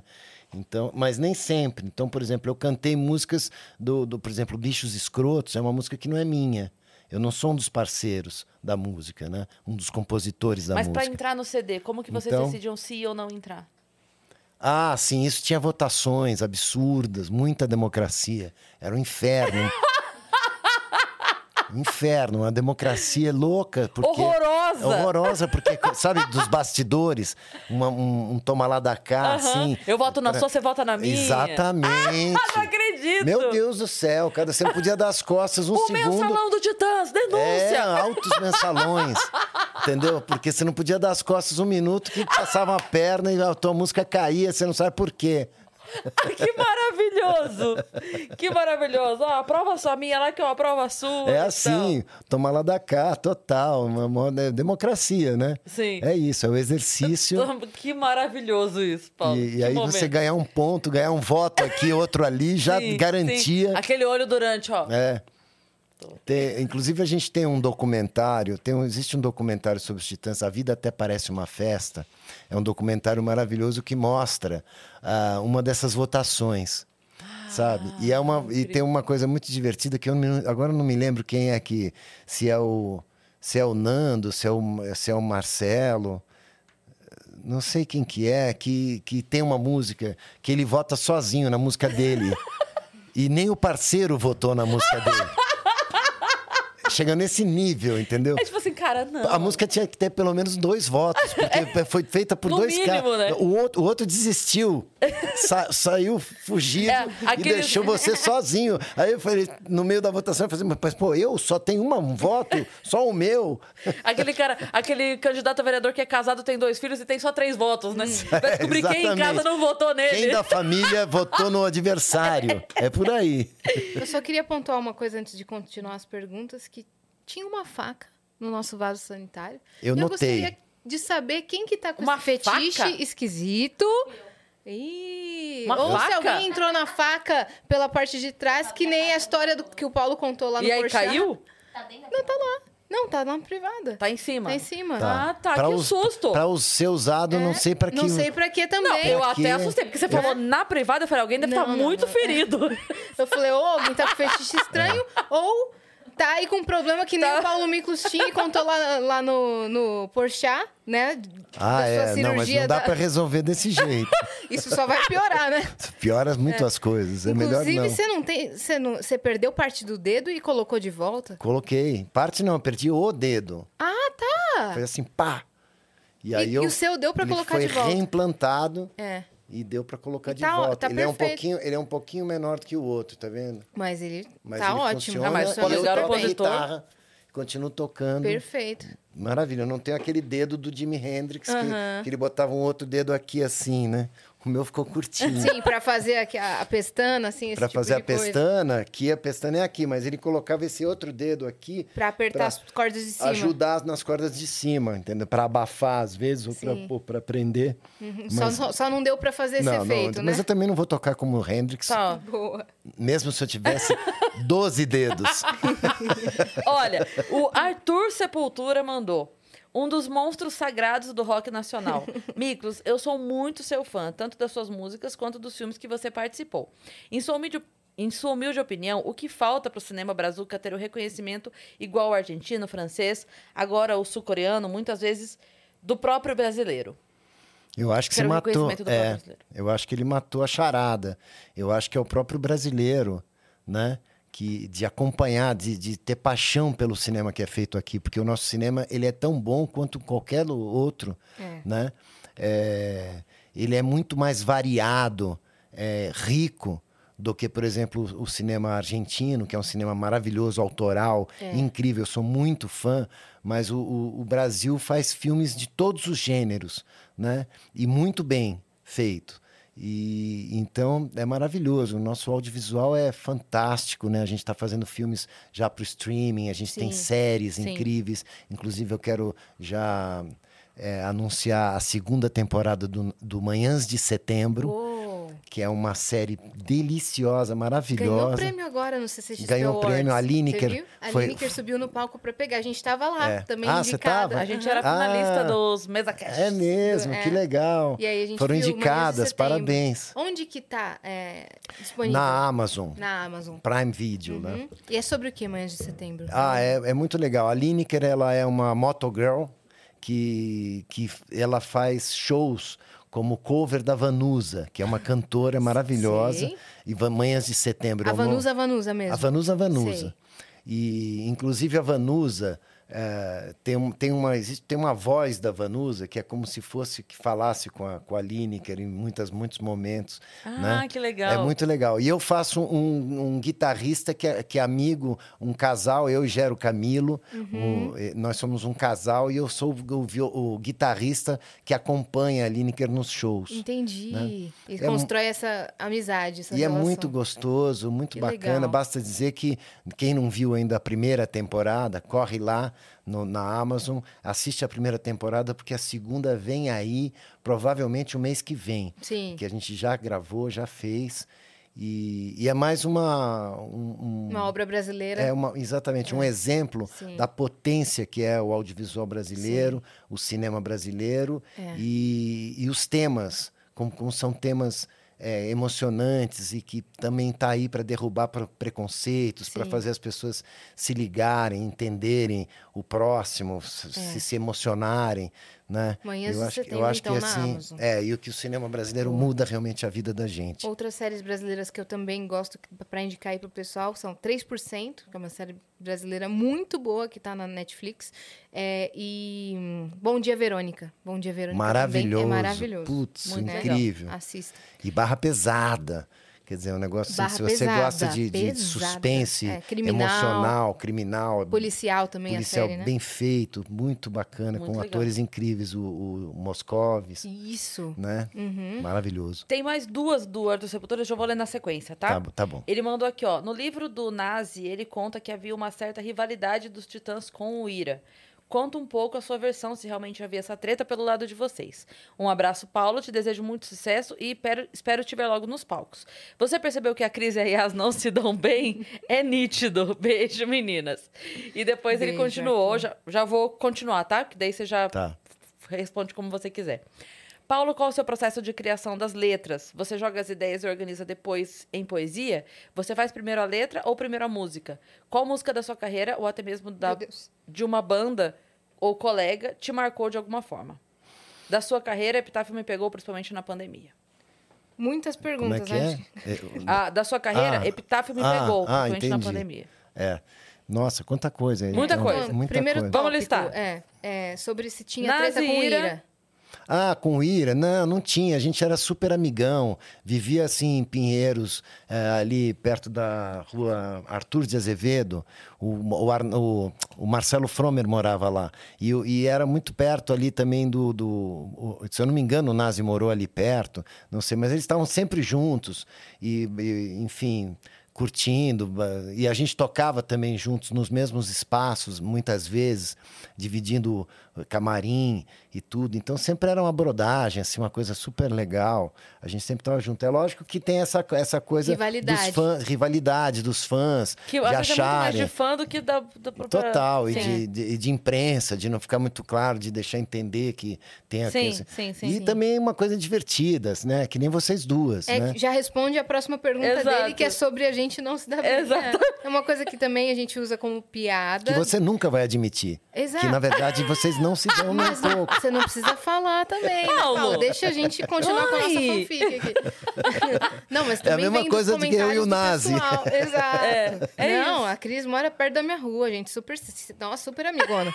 A gente super tem que se bater toda vez. A gente tem. Que as pessoas também querem que- as pessoas façam os mesmos rolês e É. estejam sempre juntas, porque se não for isso, então é. É. porque não se gosta. É, então, Gente, pelo amor de Deus. a gente já tá junta todo dia, velho. É, e a gente falou isso já uma vez, que assim, quando a gente. é, a gente se vê sempre. Então, quando a gente tem um momento de folga, tem outras pessoas das a gente não a gente conseguiu gosta, ver. Óbvio, que a gente né? precisa priorizar. Se eu, eu passo É a mesma mais coisa tempo de com a Yas banda. que com a minha mãe. É que nem banda. Verdade. Não é? É a que nem mesma coisa, banda. as pessoas piram, mas vocês ainda se falam, vocês, você fala com ele, você. Mas cadê vocês fulano? saem É. pra, pra- pra- Cara, a gente ficou 30. Eu fiquei 34 anos, grudado de manhã, de tarde e de noite. Putz, grila, velho. entendeu? É. uma coisa que. Você é aposentado, volta na anos. empresa visitar o seu chefe, os seus colegas de trabalho? É.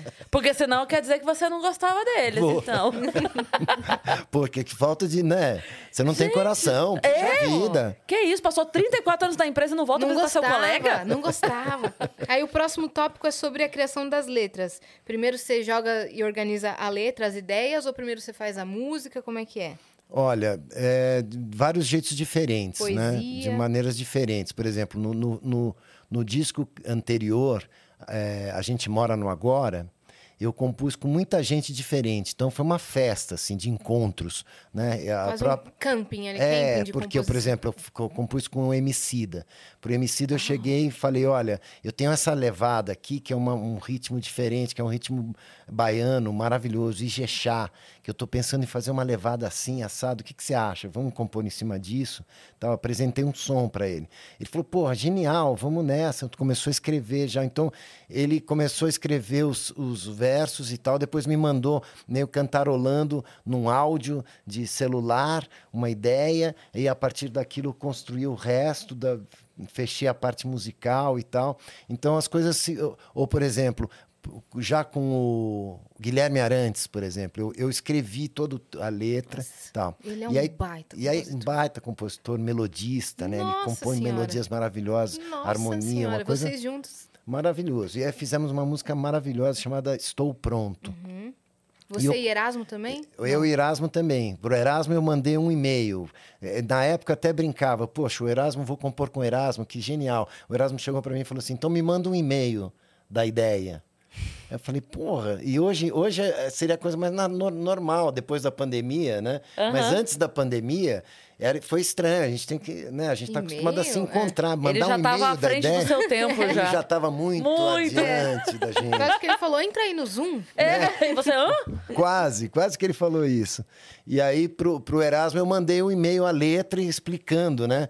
E foi divertido, porque eu falei para ele: olha, Era- Erasmo, eh, eu tinha que dar um gancho, né? Tinha que pegar o cara nesse e-mail para a música sair. Ele tinha que ler o e-mail, já se tocar e gostar do- da, da música, né? Do, da ideia de fazer a música e, e compor, né? O que, que você mandou daí? Daí eu falei, olha, Erasmo, eu li uma notícia que são 50 milhões de raios que caem no Brasil anualmente. É o lugar que mais cai raios no mundo. Então, o Brasil é o país mais elétrico do mundo. Já dando um gancho de roqueiro para roqueiro, aquela Sim. coisa de querer já, né? E aí eu continuei assim, olha, eu me lembrei daquela sua música. Pega na mentira, corta o rabo dela, pisa em cima, bate nela. Pega, na, mentira, né? Falei, porque se eu estiver mentindo, que um raio caia na minha cabeça. Seguindo esse raciocínio, o Brasil é o lugar que mais se mente no mundo.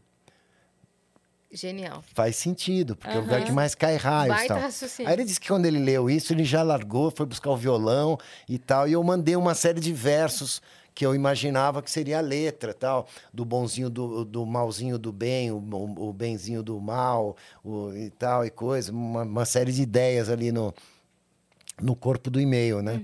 Só que ele pegou aquilo e retrabalhou, né? Fez a, a- a canção, que saiu a nossa canção, que é País Elétrico, você acha no Spotify, né? E... é, E aí é isso. é Várias uma- formas de, de várias compor. formas de compor. Então, Muito uma legal. hora eu faço a letra, outra hora eu posso fazer a música, né?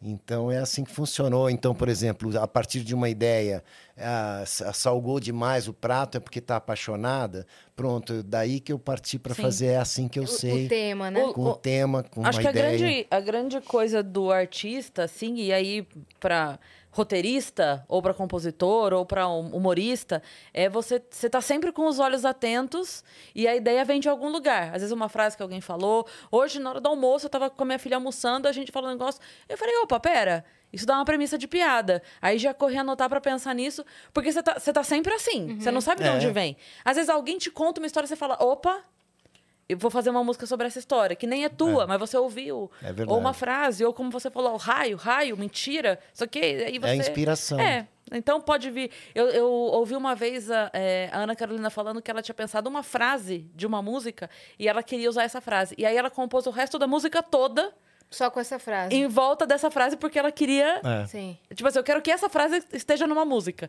Então agora eu vou fazer o resto em volta dela. sim. Vou botar essa frase em todas as minhas músicas. Pra sempre! A do elevador é dela também? Eu Qual? vou de escada pra Sim, elevador? Então sim. ela pode ter pensado, tipo, só no elevador, elevador. E a partir disso, ela cria Foi- toda a música, é. né? É. Aí o Teacher Fábio Merim, Paulo, mano. Olha quem beijo, tá aí. Teacher Fábio. Beijo. Cris e Yas, que maravilha ver o, Paulo Miklos aí no Vênus. O show do Oblesk Blom em Porto Alegre, lá por 89, foi um dos momentos da minha vida. Será que os fãs dos Titãs vão ver alguma reunião com o Paulo, o Arnaldo, o Nando, o Charles e o Branco junto com o Sérgio e o Tony numa turnê? Beijos. Beijos, teacher. Boa. Então, é, olha, é uma coisa que todos os fãs têm muita expectativa e eu, como fã, também tenho. Tá? Então, o vamos- encontro aí, né? É, o encontro. Então vamos ver que essa coisa acontece. Eu acho que agora a gente está completando 40 anos, né? Simbólico. Da formação da banda, do, do rock nacional, tudo. É uma coisa que está tudo muito propício E o rock nacional em alta novamente, isso.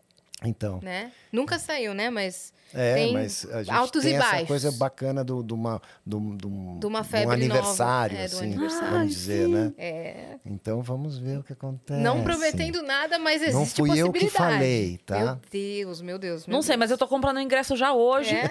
Não, já tá. Já- eu já tô tá pegando o dinheirinho dela já. agora. Agora!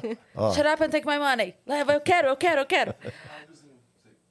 Vamos o áudio? áudio. Bora. É do Will. Olá meninas, tudo bem? Nossa, ontem à noite eu assisti um episódio com a, com a menina da, da Turquia. Que episódio top! Fazia tempo que eu não me, me prendia tanto em um episódio do início ao fim. Então, parabéns. Peço por favor que volte com ela, porque muito, muito bom mesmo. Parabéns mesmo, vocês cada dia estão muito melhores. Estou com muita saudade de vocês. Eu tô aqui deixando a minha nota de repúdio pro Vitão. Para de me censurar, Vitão! Deixa eu falar, deixa eu botar ali na fogueira. Beijo. Beijo, Will. Beijo, Will. Cara, o episódio de ontem foi incrível mesmo. Muita gente comentando. Foram cinco horas e pouco de A episódio gente ontem. trouxe a Dani Nossa. Bogione, ela tem um canal chamando Sobrevivendo na Turquia, e hoje ela é embaixadora da Unicef, ela resgata pessoas que estão presas é, no tráfico, Tráfico humano, humano. Nossa, é, ou que pessoas que, trabalho foram legal, enganadas é, e estão lá em Ela situação ajuda a análoga à alertar. escravidão. Ela resgata, ela alerta, propaga histórias e ainda resgata essas pessoas com uma equipe, e ela tem a própria história dela. Então a gente ficou cinco horas aqui, pensa nisso, Paulo. Nossa, que Cinco horas e pouco aqui de Muita episódio. história E passou assim, ó. contar, né? É, Foi incrível. muito bom. Eu vou aproveitar, então, e já vou emendar aqui é, do Minuto Jovem, porque eles também estão comentando de ontem. Tá. Cris e As, passando para agradecer pela comoção e choro generalizado que vocês geraram aqui no Minuto Jovem ontem. Fizemos até um Reels de um episódio onde falamos de onde surgiu nossa inspiração e fizemos a transição para vocês nos mandando aquele vídeo do episódio de ontem. Eternamente gratos, porque ontem eles mandaram mensagem vi, falando que a gente foi é, inspiração. E aí eles postaram. E eles continuam. Vamos virar figurinha marcada aqui, ok? Combinadíssimo. Pode vir sempre. Quem fala aqui é o Matheus Amorim e essa é pro Paulo. Paulo, meu pai me apresentou os Titãs já quando criança. Olha. Chamou, olha, tá vendo que as pessoas Viu? fazem isso com a gente? Te chamou de... Sempre gostei muito. Nos divertíamos muito escutando Cabeça de Dinossauro. Cabeça, cabeça, cabeça. Sem entender, sem entender nada do que estava acontecendo ali. Sucesso nessa jornada, ele riu aqui. Muito bom. E você sabe que o Bichos Escrotos era o momento que a gente podia falar palavrão que os pais não brigavam, né? Era, então era uma festa. É, era uma assim, a hora do, liberdade Vamos ali." se fuder. É. E tal, E tá né? tudo bem, pode cantar isso aí. É, pode cantar. Né? Inclusive eu pude cantar aqui porque é, Aqui faz é parte tudo da liberado, música. faz parte É, da música, mas aqui, da- aqui na Você real sabe você que essa música ela tudo. era censurada. Ah. É, no, no- no- primeiro disco dos Titãs a gente já tinha essa música, né? E aí ela foi censurada, não podia, não podia gravar a música, porque a gente estava saindo da ditadura, ainda eram resquícios da censura que a gente viveu nesse país, um horror, né?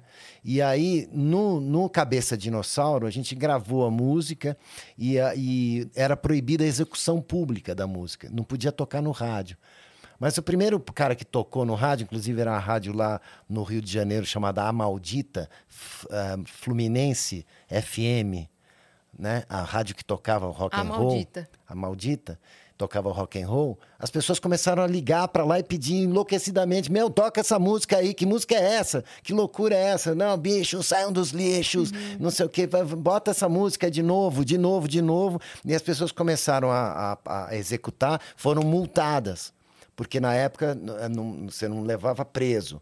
Já a- a- a- tinha, era só multa que Sim, pagava. mas ainda então, assim, a uma censura, tava- censura. caiu, em, caiu em, Na verdade, ficou ridículo. Vocês porque as pessoas enlouqueceram a falaram, censura. Não, vamos pagar. Essa, as pessoas do, do- que estavam infringindo a lei, né? Preferiam pagar. Vamos pagar. Vamos pagar e vamos tocar essa música até cansar aqui. E aí começaram a pagar e aí a- a- ficou ridículo a, a proib- a proibição Que da legal. música.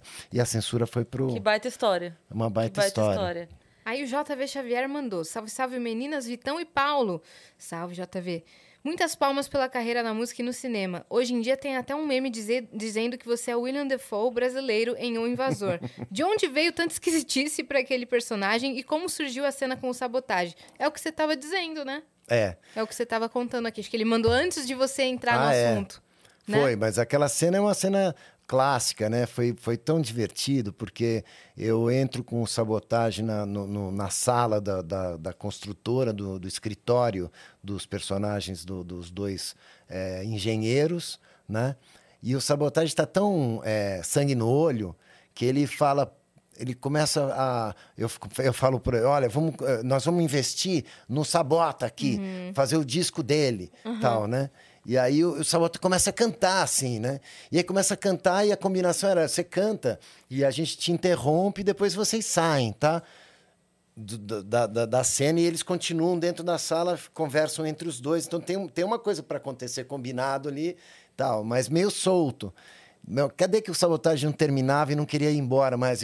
"Que- Porque esse cara aí não gosta de rap, qual que é o problema dele? Já querendo partir para cima. Eu não, calma, sabotagem, Uhum. vamos acertar isso aqui. Tal. Aí chegou uma hora que eu falei, agora que é a hora de sair, né? Uhum. Eu peguei no braço dele e falei, bom, então é isso aí, não sei o que lá. Eu fui saindo, fui empurrando ele para fora. Mas ele tava entregue ali Tava, a meu, cena. ele tava assim, o que, que é, mas eu não gosto de rap, o que, que é? Você tem algum problema? Ó, o Rafa Belli, que é Belli Rafa, está aqui. Ele mandou uma pergunta que você já comentou, mas ele manda uma segunda, então eu vou ler aqui e você responde a segunda parte. Tá. Mandou, voltei meninas. Ô, Paulo, professor Rafa. como foi tomar a decisão de iniciar sua carreira de ator? Isso você já explicou, mas ele, aí ele continuou. Ele falou, quais dificuldades você enfrentou? Meninas, amo vocês, dia 31 vou te ver, Cris. E abraço do pa- no papai, viu? E há abraços no papai. É. Beijo, professor Rafa. Beijo, e então, obrigada. ele, quais são as dificuldades, então? É, eu acho que a grande dificuldade é a falta de experiência, né? De conhecimento. Então, isso eu fui buscar.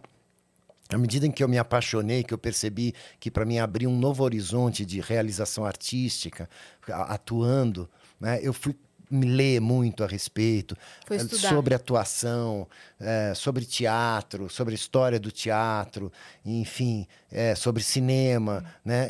É adoro biografias também de atores Também e adoro. atrizes, né? Tem, eh, existem biografias de atores e atrizes, inclusive brasileiros, maravilhosas, as biografias. Então, é, é- é um, é um interesse que a gente tem, que move a gente, né? O, a paixão que move a gente a ser curioso. E hoje a gente tem essa capacidade, tá na palma da, mão- da mão da gente, né? É, Antes De a gente, descobrir ali É, tudo. antigamente a gente tinha que ir numa biblioteca, procurar um livro, Uhum. ou saber uma bibliografia, alguma coisa que falasse sobre o tema. Tal. Hoje a gente pode facilmente saber, procurar quem é fulano, o que, que ele fez, algumas indicações, co- livros que a gente pode procurar Sim. e tudo mais. Então depende só da nossa curiosidade. Né? Teve algum ator que, que foi sua referência? Tipo, sua maior referência? Ah, não, não, não, não tem muito, assim... Assim, vou pegar o É, jeito que ele eu- faz de construção de Ah, personagem. não, isso não. Acho que é Não? uma coisa muito particular, Muito eu pessoal. acho. É, mas, mas caras sensacionais, incríveis, tipo, sei lá, um De Niro, Uhum. um cara assim, né? Um Dustin Hoffman. Sim. Uns caras que você fala, nossa, que, incrível. que incrível, né? Que filme, de filme para filme, Sim. que o cara fez as transformações, né? É, aí você fala, pô, isso é, é um... E a entrega, né? De, de- emocional do Sim. cara, como é que ele consegue fazer aquilo. Agora, é, antes da gente encerrar, eu quero te perguntar uma, uma coisa muito curiosa. Quem é o hipocondríaco do Pulso da Pulsa? é, né? É uma... Quem é o hipocondríaco da banda? Deve ser o Arnaldo, esse maluco. o branco eu sei que ele é um pouco. Sério? Eu lembro que uma vez o, o Jô Soares, a gente começou falando do Jô, vamos terminar falando dele também. Que o Jô uma vez falou no programa dele que se ele pudesse escolher é, o ministro da, educa da Saúde, ele falou, pessoalmente mostra, bota ministro da Saúde e médico. Ele falou, eu queria ministro da Saúde um hipocondríaco. Que aconteceu um negócio lá no Alasca, ele ia falar, vacina todo mundo! Aqui, Total. o, Seria perfeito. o doido do Sim. hipocondríaco. Sim. Já vacina o mundo inteiro. Acabou, para, para tudo. Aqui, tô sentindo aqui, ó, tô sentindo aqui. Era isso mesmo, É. esse seria o ideal. Sim. Pra gente ser vacinado imediatamente sobre ser- to, um tudo e qualquer doido lá. Ou coisa. era o Arnaldo ou era o branco ali? Eu acho que talvez o Arnaldo. O Arnaldo, ele to- costumava, eu não sei se ele ainda toma, mas ele tomava uma série de vitaminas. Sabe aquelas coisas? Essa aqui é Suplemento? suplemento A, B, BA, CD, DC, CD. Sei. Sei lá, um monte de, de coisas diferentes para utilidades diferentes para tudo, é. Maravilhoso. Mal não faz. Muito, muito obrigada por você ter Eu vindo que aqui. agradeço, queridas. Foi uma, uma Foi delícia. muito legal. Foi né? Conhecer muito mais legal. essa história. Você é um, um cara incrível. Uma honra de verdade pra gente ter a sua presença bom. aqui. E foi Espero que você divertido. volte, né? Com Quem sabe aí certeza. nessa reunião aí dos Titãs, Quem 40 sabe? anos, que a gente É. não chame vocês Já pra... pra- senta aqui nesse sofazinho, cabe pelo menos Não. uns oito, sete, É, dez. a gente né? tem mais A gente tem poltrona, mais tá? poltronas. A gente tem mais poltrona, a gente pode fazer acontecer. Combinado. Deixa então todas as suas redes sociais novamente, álbum Vamos. novo, tudo. Vamos, Divulga do amor não vai sobrar ninguém nas plataformas digitais. Você ouve todas as 12 canções inéditas, novas, todas compostas por esse que vos fala, Uhum. né? E você me encontra então nas redes sociais. Eu tô no TikTok, Olha lá. Paulo Miklos Oficial.